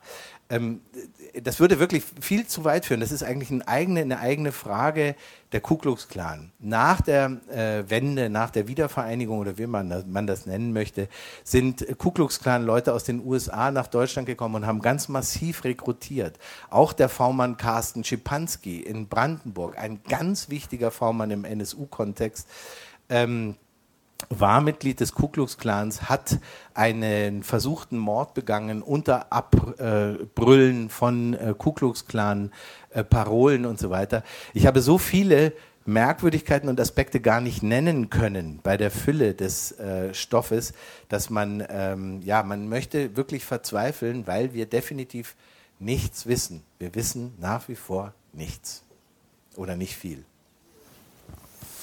Ja, die Reihe der Merkwürdigkeiten haben Sie jetzt schon mit den beiden Toten, die nach den Ermordungen noch stattgefunden haben, äh, schon angesprochen. Ähm, das wäre nämlich meine Frage gewesen, ob es da neue Erkenntnisse gibt, weil mir ist das sehr, sehr sauer aufgestoßen, äh, dass äh, da urplötzlich vor den Vernehmungen Menschen ums Leben kommen unter sehr, wirklich sehr, sehr, sagen wir mal, also sehr, sehr mysteriösen Umständen. Äh, aber in dem Zusammenhang ist mir wichtig zu wissen, was können wir denn jetzt tun, um an der Aufklärung da noch ein Stück weiter dran zu arbeiten. weil äh, mich das schon beunruhigt, wenn die Dienste mit V-Leuten arbeiten und solche Dinge äh, dann alle zugedeckt werden. Ich sage das mal so auch aus meiner eigenen Erfahrung raus.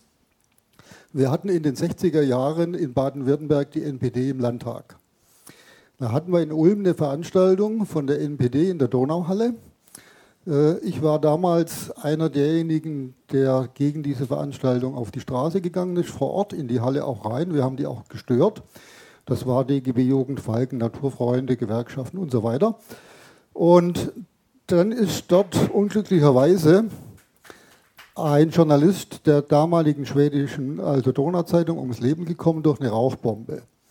Ich wurde damals dann vorgeladen auf die Polizeibehörde in Ulm im neuen Bau, weil ich einer derer war, die dort gegen die NPD äh, also gestört habe in der Halle, um das deutlich zu sagen. So, und äh, dann wurde mir dort eine Karte aus der Halle vorgelegt und dann war für mich erkennbar, äh, die Dienste, und da kann man davon ausgehen, dass in den 60er Jahren viele bei der Polizei und auch im Verfassungsschutz noch aus dem sogenannten tausendjährigen Reich waren. Die sind ja nahtlos übernommen worden. Und auf dieser Karte war dann klar erkennbar, dass die Rauchbombe nicht von uns in Richtung Bühne, also NPD-Präsidium, geworfen wurde, sondern zu uns. Wir waren hinten in der Ecke. Das hat mich dann wiederum stutzig gemacht, weil dann für mich klar erkennbar war, wie da die Rollenverteilung war. Uns wollte man das Anhänger, dieses Rauchbombenwerfen mit diesem unglücklichen Todesfall. Aber für mich war dann klar also erkennbar, dass es genau andersrum war und die Rolle der Dienste an der Stelle und das, was ich heute jetzt wieder gehört habe, macht mich dann mehr als doppelt und dreifach stutzig. Und dann stellt sich mir die Frage, welche politischen Möglichkeiten haben wir in der Öffentlichkeit Arbeit da, um mehr Aufklärung noch zu sorgen. Ja, die, zu den politischen Möglichkeiten haben wir ja hier auch noch jemanden, nämlich der Jürgen Filius, der im baden-württembergischen Landtag im, äh, im Untersuchungsausschuss äh, saß und er kann uns vielleicht da ein bisschen Nicht was nur dazu saß, sagen. sondern wieder sitzt, weil es der zweite Untersuchungsausschuss ja ist. Bin Obmann der Grünen und äh, ich fand den Bericht sehr gut, muss ich also wirklich sagen. Sehr, sehr, sehr viele Details äh, sind also da äh, auch wirklich nochmal aufgebreitet worden. Aber ich möchte mal zwei Dinge einfach auch nochmal sagen, was jetzt den Bereich insbesondere die Theresienwiese angeht. Das Why, das Warum, das beschäftigt uns alle. Warum waren das äh, die zwei? Warum sind die zwei Polizisten dort angegriffen worden am helllichten Tag etc.? Jetzt haben wir aber, und das denke ich, muss man schon auch nochmal sagen, eine so erdrückende Beweislage. Ich bin im, in meinem richtigen Leben, sage ich immer, Strafverteidiger und habe auch schon Mordprozesse natürlich gehabt. Und da haben wir ja auch die Konstellation, dass man dann halt sagt, wann komme ich zu einer Verurteilung? Wenn ich jetzt das anschaue, was also jetzt die Theresienwiese dann halt auch mit sich bringt, wir haben später festgestellt, das Wohnmobil. Wir haben, es wurde ja mehrmals erwähnt, sowohl die Tatwaffe als auch die von den Polizisten äh, gestohlenen Waffen dann halt auch gefunden. Wir haben den berühmten Blutspritzer auf, von, von, äh, von der Michelle Kiesewetter auf der, auf der Hose, die ja dann ebenfalls gefunden worden ist bei den Tätern. Dann hat Zschäpe ja selber noch gesagt, die waren's in dieser Konstellation. Ja, aber man muss sagen, jetzt gehen wir's, drehen wir es um. Jetzt drehen wir es dann nochmal um. Warum müsste dann jetzt an der Stelle jetzt auch ein Verfassungsschutz eine Paulchen Panther Videokassette erstellen, die danach ins Netz stellen? wo dieses dann auch nochmals dokumentiert ist. Das ist alles natürlich auch für uns eine schwierige Konstellation, aber wenn man einfach mal diese Dinge zunächst einmal zusammennimmt, würde unter einem Normalkriterium man zu einer Verurteilung kommen. Und jetzt, wenn ich das jetzt gerade beim NSU-Prozess jetzt in München sehe, so schwierig ich das sehe, aber wenn wir jetzt diese gesamte Lage aufmachen würden, würden wir wahrscheinlich zu gar keiner Verurteilung kommen können. Weil das glaube ich, das ist jetzt mein Eindruck, ich war aber nicht dabei, es waren nur zwei Mitarbeiter von uns mal dabei, dass bewusst man bestimmte Dinge ausklammert, um dann quasi auf dem engen strafrechtlichen Korsett zu einer Verurteilung zu kommen. Das glaube ich ist so eine gewisse Erklärung. Die anderen Dinge ist tatsächlich Aufgabe auch unserer Gesellschaft, warum wir bei der Polizei immer wieder nochmals feststellen müssen, dass man auf dem rechten Auge blind ist. Wir haben da versucht gegenzusteuern, jetzt dahingehend, dass auch in der Ausbildung der Rechtsextremismus einfach einen Schwerpunkt nochmal darstellt, weil kommt zum Beispiel keine Bekennervideos ja dann, also Be Bekenner schreiben äh, nicht dann halt auch kommen, also dass man sich sofort zur Tat bekennt etc. Da sind wir halt dabei. Ich muss einfach jetzt mal an der Stelle dann halt sagen, aber äh, bei, also ich, wir haben nur die Theresienwiese und wir sind auch dabei, die ganzen weiteren Bezüge nochmals festzustellen. Marschner wollen wir vernehmen. Also da sind wir dran. Also äh, ich, aber ich bin auch enttäuscht, oder was heißt enttäuscht? Diese Frage, warum es da dazu gekommen ist, ich glaube, da ja sowohl jetzt Opfer Kiesewetter als auch dann die zwei Täter dann halt tot sind. Ich glaube, es wird wohl nicht aufgeklärt werden können. Genauso wie man ja auch in den anderen Situationen, wo es um politische Bereiche ja auch geht, auch immer wieder sagt, war es jetzt so? Ich mache jetzt mal den Bogen auf die andere Seite. Stammheim haben wir ja auch immer wieder die Diskussion, war das der Staat, waren es die selber, was ist da passiert? Da gibt es immer wieder Bereiche, wo man ganz, ganz groß äh, Fragezeichen dann halt auch setzen kann. Ja, vielen herzlichen Dank für den Beitrag. Äh, ich hoffe, es ist nicht der Eindruck entstanden, dass ich behauptet hätte, äh, Uwe Mundlos und Uwe Böhnhardt seien nicht in Heilbronn am Tatort gewesen. Das ist relativ unzweifelhaft. Das äh, möchte ich auch nochmal betonen, vollkommen richtig. Und doch, natürlich haben Sie jetzt die, äh, das, das Heilbronner Geschehen im Blick, im Fokus, aber Sie werden mir zugeben, wenn wir jetzt anfangen zu sagen, okay, bestimmte Dinge werden wir einfach nicht mehr herausfinden, dann äh, wird bei der Fülle von ungeklärten Sachen und Ungereimtheiten, wäre das eine komplett Kapitulation vor, dem Aufklärung, vor den Aufklärungsmöglichkeiten. Wir erleben im Prozess, dass permanent das Gericht äh, Nachermittlungsaufträge gibt. Im Gerichtssaal ist eine weitere Straftat zum Vorschein gekommen, nämlich das berühmte Taschenlampenattentat, inzwischen berühmt, äh, in der Scheuerstraße in Nürnberg. Das ist den Ermittlungsbehörden nicht aufgefallen, dass es da einen in Nürnberg, wo drei Leute ermordet worden sind, ist, hat es 1999 einen Rohrbombenanschlag auf eine türkisch betriebene Kneipe gegeben. Das hat äh, die Bundesanwaltschaft bei der Anklageerhebung nicht auf dem Schirm gehabt, sondern Richter Götzl im Gerichtssaal aus dem geständigen Zeugen Carsten Schulze herausgefragt. Dieses, äh, dieser Rohrbombenanschlag, der einen Menschen verletzt hat, äh, Gott sei Dank nicht allzu schwer, ähm, ist nicht Teil der Anklage, weil er nicht in der Anklageschrift Schrift drin stand, als sie erhoben wurde, die Anklage. Das heißt also, diese ganzen Dinge, die nachträglich noch ermittelt werden, können in dieser Anklage nicht mehr berücksichtigt werden, so richtig, nur als quasi zur Kenntnis genommen werden. Wir haben es also mit einer Situation zu tun, wo wir permanent auch, aber eben nicht nur Pannen haben. Wir haben, ähm, wir haben diese Geschichte, dass in in äh, Heilbronn, äh, weiß ich nicht, waren es zwei Jahre in eine falsche Richtung oder ein Jahr in eine falsche Richtung ermittelt wurde wegen dieser berühmten Q-Tips, wo eine unbekannte Intensivtäterin auf einmal äh, in ganz Europa oder im, im deutschsprachigen Raum aufgetaucht ist, in, an völlig unterschiedlichen Crime-Scenes und sich dann herausgestellt hat, es war keine Täterin, sondern eine Mitarbeiterin dieser Firma, die die Q-Tips verpackt hat. Die hat die Q-Tips verunreinigt und es wurde äh, wirklich wahnsinnig lang in die falsche Richtung ermittelt. Wir haben in diesem NSU-Komplex einen weiteren DNA-Skandal mit Peggy. Das ist einmal kurz aufgetaucht, eine irre Geschichte bei der äh, nach 16 Jahren aufgefundenen Leiche der neunjährigen Peggy Knobloch wurde ein kleiner Fetzen mit DNA von Uwe Mundlos, äh, von Uwe Böhnhardt äh, gefunden. Auf einmal hieß es, aha, die haben also im Untergrund äh, Grund, äh, Kinderpornos hergestellt und sich damit quasi ihren Lebensunterhalt verdient, haben Kinder ermordet. Es gibt noch einen weiteren Kindermord im Zusammenhang des NSU-Komplexes.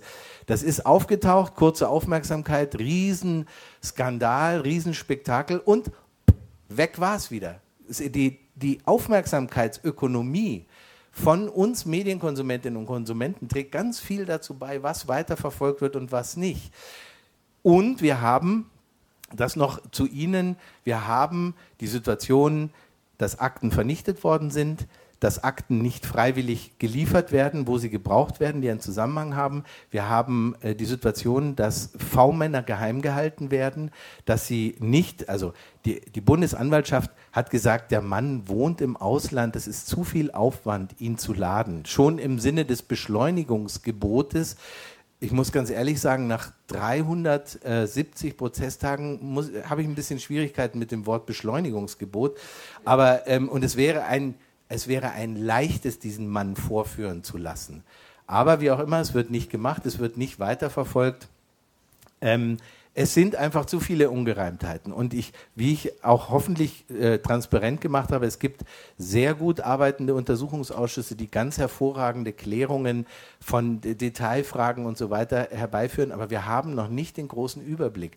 Natürlich haben die im Bekennervideo äh, den Anschlag auf äh, Kiesewetter und Arnold drin. Sie haben die Trauerfeier von äh, Michel Kiesewetter höhnisch in diesem, also das Bekennervideo, äh, das wir in jeder Schnittfassung im Prozess gesehen haben, groß an die Seitenwände projiziert. Alles, was wir im Gerichtssaal anschauen, wird hier an die Seitenwände projiziert ähm, alles, die äh, Tatortfotos zum Teil mit den Toten drauf, aber eben auch diese Bekennervideos.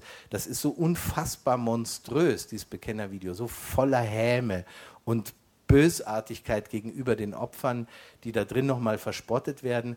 Das ist eigentlich fast ein bisschen untypisch, weil, wie Sie ganz richtig gesagt haben, äh, das Bekennervideo bei äh, neonazistischen Terroranschlägen ist nicht die Regel. Der NSU hat sich ziemlich genau nach den einschlägigen terroristischen Handbüchern verhalten, zum Beispiel den Turner Diaries aus den USA oder dem Field Manual von Max Hammer. Da steht drin, geht in den Untergrund, bildet Zellen, ähm, äh, begeht Banküberfälle oder Überfälle, um euren Unterhalt klarzumachen, bringt Leute um, die zu unserem Feindmuster gehören, äh, Juden, nicht, äh, also nicht äh, Nationals, also äh, Staatsbürger fremder Länder oder wie auch immer ähm, und so weiter oder auch Linke und macht keine Bekennerschreiben, um die Verunsicherung so hoch wie möglich zu schrauben.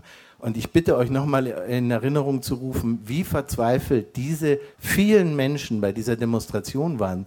Der NSU hat genau erreicht, was er wollte. Die wussten nicht mehr, wo hinten und vorne ist und haben gesagt, helft uns, geht zur Polizei und sagt, was ihr gesehen habt, damit wir rauskriegen, was da passiert ist. Wir wissen nicht. Es ist ein Schuss aus dem Dunkel, der die, diese Community getroffen hat. Und eine These der Bundesanwaltschaft, die vielleicht gar nicht so blöd ist, ist die, ähm, äh, dass sie sagen, ja, mit dem Ende, also mit Halit Yozgat ist die rassistische Mordserie abgeschlossen und danach sollten staatliche Stellen angegriffen werden, also die Polizei. Ist eine These, ist völlig unbewiesen. Es gibt so ein paar äh, Stadtpläne, die im äh, Brandschutz äh, gefunden wurden, wo auch Polizeidienststellen eingezeichnet sind und so weiter. Aber ich kriege gerade das Zeichen, dass unsere Sendezeit auch langsam um ist.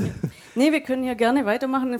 Ich, ich wollte auch nochmal hier im Publikum ein Riesenlob aussprechen. Bei schönstem Sommerwetter, gut, jetzt nicht mehr, aber ähm, dass, dass ihr hier so zahlreich in die VH kommt und euch so ein schwerwiegendes Thema anhört, ist vielleicht auch ein kleiner Hoffnungsschimmer, nämlich dass das Thema wirklich weitergetragen wird, weil da in München wird ja, da werden ja wenige Personen angeklagt, ähm, aber unsere Aufgabe als Medien wird sein, eben und auch als Politiker und als Gesellschaft, ähm, als, äh, als Institutionen der Gesellschaft wird sein, auch diese Diskussion weiterzutragen.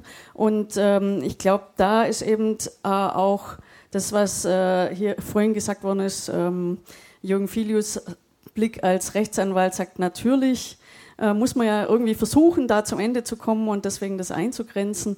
Aber wie wir das dann weitermachen als Medienmenschen, ähm, da haben wir irgendwie alle noch keinen so einen richtigen Rezept dafür. Und, und, und, auch als Gesellschaft, wenn ich das noch ergänzen darf. Also die Frage, die von Ihnen kam, äh, ist absolut richtig. Ich frage mich, warum kann es sein, dass der Verfassungsschutz so ungeschoren davonkommt, dass niemand vernünftige Forderungen in diese, wo sind die Kampagnen, die von uns kommen müssen? Das ist unsere Gesellschaft, die da aus einer unsichtbaren Ecke ähm, ja wirklich angegriffen wird. Und da müssen wir dagegen protestieren. Das dürfen wir so nicht auf sich beruhen lassen. Das wäre meines Erachtens unsere Aufgabe, das rauszutragen, Kampagnen zu machen und zu sagen, wir wollen wissen, was im NSU-Komplex passiert ist, aber was das überhaupt für eine Arbeitsweise ist mit diesen V-Leuten. Im Sinne von Heribert Brandl, ich habe es vorhin erwähnt, die, äh, die, es gab dieses kurze Zeitfenster, wo diese Frage möglich war, muss diese Institution nicht abgeschafft werden. Und ich bin eigentlich der Auffassung, nach allem, was wir wissen, sie müsste abgeschafft werden. Ja, also ich hätte die Frage, Sie haben ja erzählt von diesem einen, der ja zum äh, Tatzeitpunkt 19 Jahre alt war und deshalb äh, ja eine mildere Strafe bekommt. Habe ich es vorhin richtig verstanden? Er hat alle Mordwaffen besorgen können? Äh, nicht alle. Er hat die eine Mordwaffe besorgt, mit der die neun rassistischen Morde begangen worden sind, nämlich die Cesca 83, die äh, deren Weg aus der Schweiz über verschiedene Mittelsmänner äh, zu äh, Carsten Schulze und Ralf Wohlleben. Ralf Wohlleben ist der Auftraggeber für den Kauf und der Geldgeber, so äh, sieht es, steht es in der Anklageschrift ähm, die waren das. Das ist diese eine Waffe. Es, es gibt noch mehr ähm, Theorien, wo noch weitere, die hatten, äh, 15 Waffen sind gefunden worden, als der NSU aufgeflogen ist. Also sie hatten Waffen genug. Insofern ist auch diese These, sie wollten endlich mal eine vernünftige Waffe und haben dafür dann zwei Polizisten umbringen wollen, hm, fragwürdig. Also ich bedanke mich auf jeden Fall bei Friedrich Bursel, bei der VH und bei euch allen. Ja, wenn keine Fragen mehr sind, dann nochmal vielen Dank. Und vielen Dank für eure Aufmerksamkeit. Wirklich, ich weiß es sehr zu schätzen bei dem Wetter.